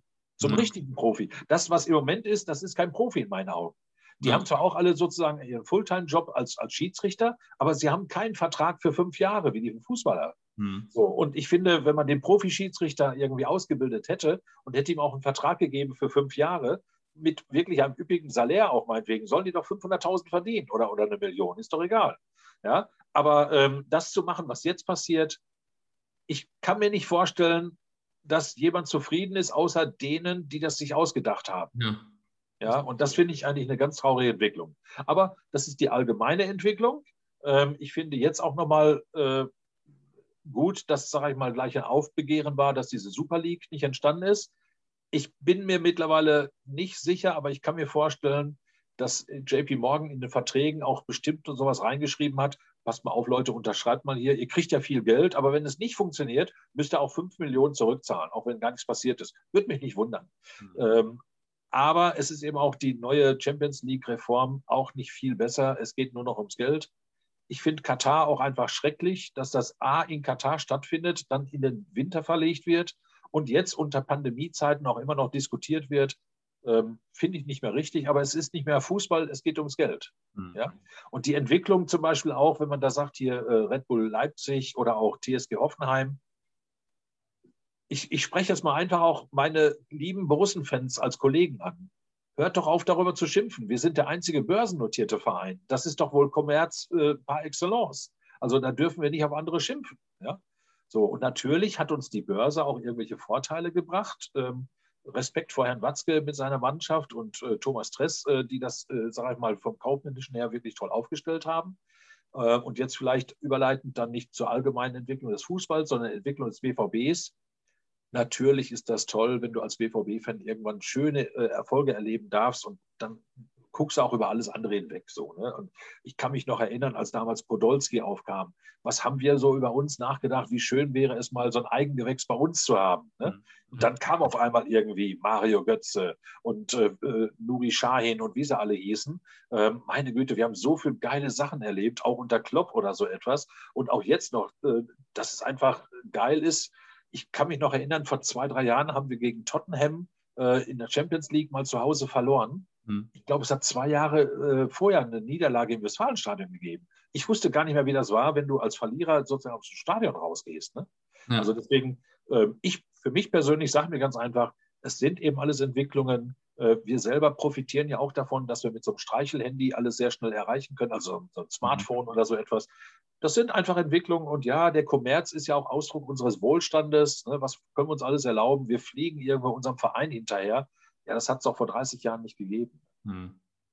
Deswegen, ich bin, also der, der, Verein ist Teil meines Lebens auf jeden Fall. Das, der ist in der DNA drin. Ich muss gestehen, dass ich nach dem Pokalsieg 2012, wo wir Doublesieger waren, auch darüber nachdachte, meine Güte, echte Liebe, dieses Motto, das ist ja wirklich da. Ne? Also Borussia hat sich noch nie über mich beschwert. Ne? Mhm. Ist ja eigentlich toll, wie so ein treuer Hund. Und da gab es auch dann bei mir so die Idee, ob man mal sich so ein Tattoo macht irgendwie. Ne? Dachte ich, oh scheiße, bist alt. Ja, dann am besten an der Stelle, wo es keiner sieht. Ja, wo wäre es denn? Rechte oder linke Arschbacke? Da habe ich gedacht, weißt du was, da sieht es ja sowieso keiner, dann brauchst du nicht machen. Wichtig ist, was im Herzen drin ist. Ne? Und da bleibt es eben der BVB. Ähm, und ähm, ja, von daher ist die Entwicklung einfach, sagen wir mal, hinzunehmen. Ähm, aber trotzdem sollte man sich vielleicht daran erfreuen. Und ich sage mal, was ja auch durch solche Sachen äh, eine, eine, eine Randentwicklung ist, dass so Menschen wie du, Pini, dass die sich Zeit nehmen, wie es mit mir und auch mit anderen, die also mit unfassbar viel Leidenschaft und Engagement so einen Podcast aufstellen, wovon ganz viele andere profitieren. Äh, deswegen war ich auch sofort bereit und hatte auch Lust, dir sagen wir, die Unterstützung zu geben. Und trotz, sage ich mal, vielleicht angeblich weniger Zeit, die man so hat. Ähm, nein, einfach zu sagen, wir machen das, mhm. weil davon wieder ganz andere profitieren. Und wer weiß, was alles so passiert, weil es gab irgendwann äh, bei Manchester United diese Fanbewegung United of Manchester. Ich weiß gar nicht, was daraus so geworden ist. Ne?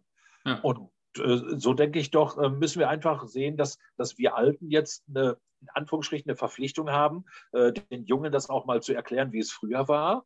Ja, weil wir haben kein Handy gehabt, kein Navigationssystem, aber wir haben uns alle irgendwo in der nächsten Stadt getroffen, wo unser Fußballspiel gewesen ist. Mhm. Wir waren alle pünktlich oder so. Ne? Wir haben uns äh, zu Weihnachten Interrail oder, oder irgendwie einen Juniorpass schenken lassen, damit wir die Auswärtsfahrten billiger kriegen konnten mhm. oder so. Ne? Also das äh, sind Sachen, da waren wir alle als Pioniere unterwegs und heute ist man eben ein bisschen ja, besser ausgestattet und sagt sich eben, ja, dann gucken wir bei Google, wie wir da hinkommen oder bei Google Maps und so hat sich alles entwickelt. Deswegen auch an dich äh, ganz, ganz vielen Dank, dass man überhaupt hier die Möglichkeit hat, mal von diesen Sachen zu erzählen, weil das wird ja dann sozusagen archiviert und wird dauerhaft der Nachwelt erhalten bleiben. Ne? Meinen Enkeln zum Beispiel. Ne? Ja, ja, richtig. Ich freue mich auch äh, über Hörer in zehn Jahren noch, ja. Genau, genau, ja. Also ich werde dich auch informieren äh, und werde die Adresse von zwei, drei anderen Kollegen weitergeben, mhm. die bestimmt noch viel bessere Geschichten erzählen können, weil da gibt es wirklich so einige Sachen und ich finde eigentlich, du hast das äh, ja gut aufgebaut, du hast ein Vorgespräch, äh, da gibt es einen schönen Leitfaden dann, wo du abfragen kannst und das ist ganz gut, das ist schön einfach. Ne? Ja, danke. Jetzt musst du zum Abschluss natürlich noch, wie hm, eigentlich alle meiner Gäste, eine interessante oder amüsante Anekdote aus deiner Fankarriere erzählen. Auch wenn ich zugebe, du hast schon einige gute Stories rausgehauen. Aber ich bin mir sicher, es gibt noch eine. ähm, ja, es gibt noch eine, die eben auch damit zusammenhängt, dass, äh, also ich bin äh, 60 Jahre jetzt, seit, drei, seit zwei Tagen. Ähm, und äh, ich bin also damals mit meiner Ausbildung in eine kleine äh, Lackfabrik, Industrielackfabrik reingekommen. Und ich weiß noch, wie damals der Matze auf der Südtribüne sagte, ey Grüner, du hast eine Ausbildung angefangen, ne? Ich sage, ja. Ah, was, wie, wie hießen die nochmal? Ich sage, Winkelmann die machen Lacke, ne? Ich sage, ja. Guck mal nach oben. Ich sage, bitte? Guck mal nach oben. Und dann habe ich nach oben geguckt und direkt unterm Dach an der Südtribüne hing eine rot-weiße Werbe, eine Werbung. Da stand dran, Winkelmann Industrielacke. Mhm. So, und ich habe dann immer im Netz auch nach Bildern gesucht, wo eben vielleicht diese Werbung zu sehen war. Ich habe auch einige Bilder davon. Äh, die Werbung hängt da heute nicht mehr. Äh, das Unternehmen gibt es zwar noch, ähm, ich habe aber da dann irgendwann aufgehört. Äh, ich bin aber in der Branche geblieben. Ich habe also nur eben gelernt, wie man Lacke herstellt, wie man Lacke produziert oder auch wie man sie verkauft oder vertreibt ähm, und äh, habe dann im Außendienst gearbeitet und ich habe dann ähm, bei einem Unternehmen in Hamburg gearbeitet. Da gab es wieder dann gleich auch die Assoziation zu Hamburg. Und das Unternehmen feierte 1995 das 100-jährige Bestehen. Und es gab eine riesen Party, die fing schon freitags abends an. Und ich bin damals mit meiner Frau, äh, 95, äh, da hochgefahren, weil die ganze Familie war eingeladen, alle hätten mitkommen können. Und man hätte auch bis Samstag, Sonntag bleiben dürfen, mit wirklich sehr, sehr üppiger Ausstattung, auch Hotelübernachtung und bla bla bla. Ich habe aber schon vorher gesagt, liebe Leute, ich kann ähm, an dem, ich glaube, 17. Juni oder was das war, ich weiß nicht genau, ich kann aber nicht noch am Wochenende in Hamburg bleiben. Da habe ich mich das erste Mal gegen meine damalige Frau durchgesetzt. Ich habe gesagt, wir werden am Samstag um 9 Uhr so im Auto sitzen, dass wir dann schon die Ortsausgangsschilder von Hamburg sehen. Mhm. Weil wir spielten am Samstag darauf gegen den HSV und es war die Chance, wir hätten Meister werden können. Und ich weiß noch, wie mein Chef sagte, ähm, was ist denn, wenn, der, wenn unser HSV morgen in Dortmund gewinnt? Ich sage, dann haben Sie übermorgen meine Kündigung hier im Briefkasten. Ich sage, das geht ja wohl gar nicht. Ne? So, und äh, wir sind dann ja auch äh, zurückgefahren. Meine Frau war sauer, aber ähm, dann bin ich ins Stadion und wir haben tatsächlich ja nicht nur 2-0 gegen HSV gewonnen, sondern wir wurden ja auch deutscher Meister. Ja. Das war total toll. Ähm, und äh, dann bin ich weiterhin aber in, bei dem Unternehmen geblieben habe mich aber dann vor 23 Jahren selbstständig gemacht mit meinem kleinen äh, äh, Unternehmen, Cadillac nennen wir uns. Und wir haben uns spezialisiert auf Kleinstmengen. Und ich habe vor einigen wenigen Jahren gab es einen Bericht in der IHK-Zeitschrift, wo ich dann auch ganz klar gesagt habe, dass ich hier vier Mitarbeiter, fünf Mitarbeiter habe, äh, dass es die Firma überhaupt gibt, ist eigentlich nur Borussia Dortmund zu verdanken. Hm. Ja, weil ich war so faul in der Schule, dass ich erst sehr spät eine Ausbildungsstelle bekommen habe, dann zufälligerweise in der Lackbranche war dann auch noch so faul in der äh, Berufsschulzeit, äh, dass ich da meine Frau kennengelernt habe und mit der Frau und den Kindern dann sozusagen das Leben irgendwie begonnen habe. Und irgendwie mussten wir uns ja alle ernähren. Und äh, so habe ich in dem Job dann in der Branche weiterhin Fuß gefasst äh, und habe irgendwann mich auf eigene Beine gestellt. Und natürlich haben wir dann 2011 Äh, also ich habe mich 98 erst selbstständig gemacht. Mhm. Äh, 1995 war ich noch im Angestelltenverhältnis, aber als wir 2011 gemerkt hatten, wir könnten Meister werden, habe ich natürlich versucht, etwas zu regeln. Und dann habe ich beim Patentamt recherchiert. Leider Gottes war der Name Meisterlack. Der war schon belegt. Hm. Äh, die Heidelberger Lackfabrik äh, hat diesen Namen schon beim Patentamt rechtlich schützen lassen. Ähm, ich habe mich mit dem Chef dort in Verbindung gesetzt, habe ihm das erklärt, dass wir alle am Rad drehen. Jetzt stellen die Gott sei Dank Holzlacke her. Wir machen nur so für Metall und andere Sachen. Ähm, und äh, dann hat er gesagt, Herr Grüner, natürlich können Sie das machen. Ich habe ihm gesagt, für ein paar Monate oder ein paar Wochen wollte ich das tun. Und dann haben wir alle unsere Eimer nachher noch, äh, nachdem klar war, wir sind deutscher Meister, mit so einem schwarz-gelben Aufkleber versehen, wo dann drauf stand Meisterlack. Mhm. Wir haben einige Kunden auch, sage ich mal, die sind blaue, also Schalker durch und durch. Sie haben es aber auch akzeptiert und auch anerkannt. ne? Also da haben wir dann auch noch den Meisterlack sozusagen nach draußen gebracht. ja, geil. Das ist echte Verbundenheit auf jeden Fall. ja, genau. Ja. Cool. Dann vielen Dank für das Interview. Ich danke dir fürs Zuhören.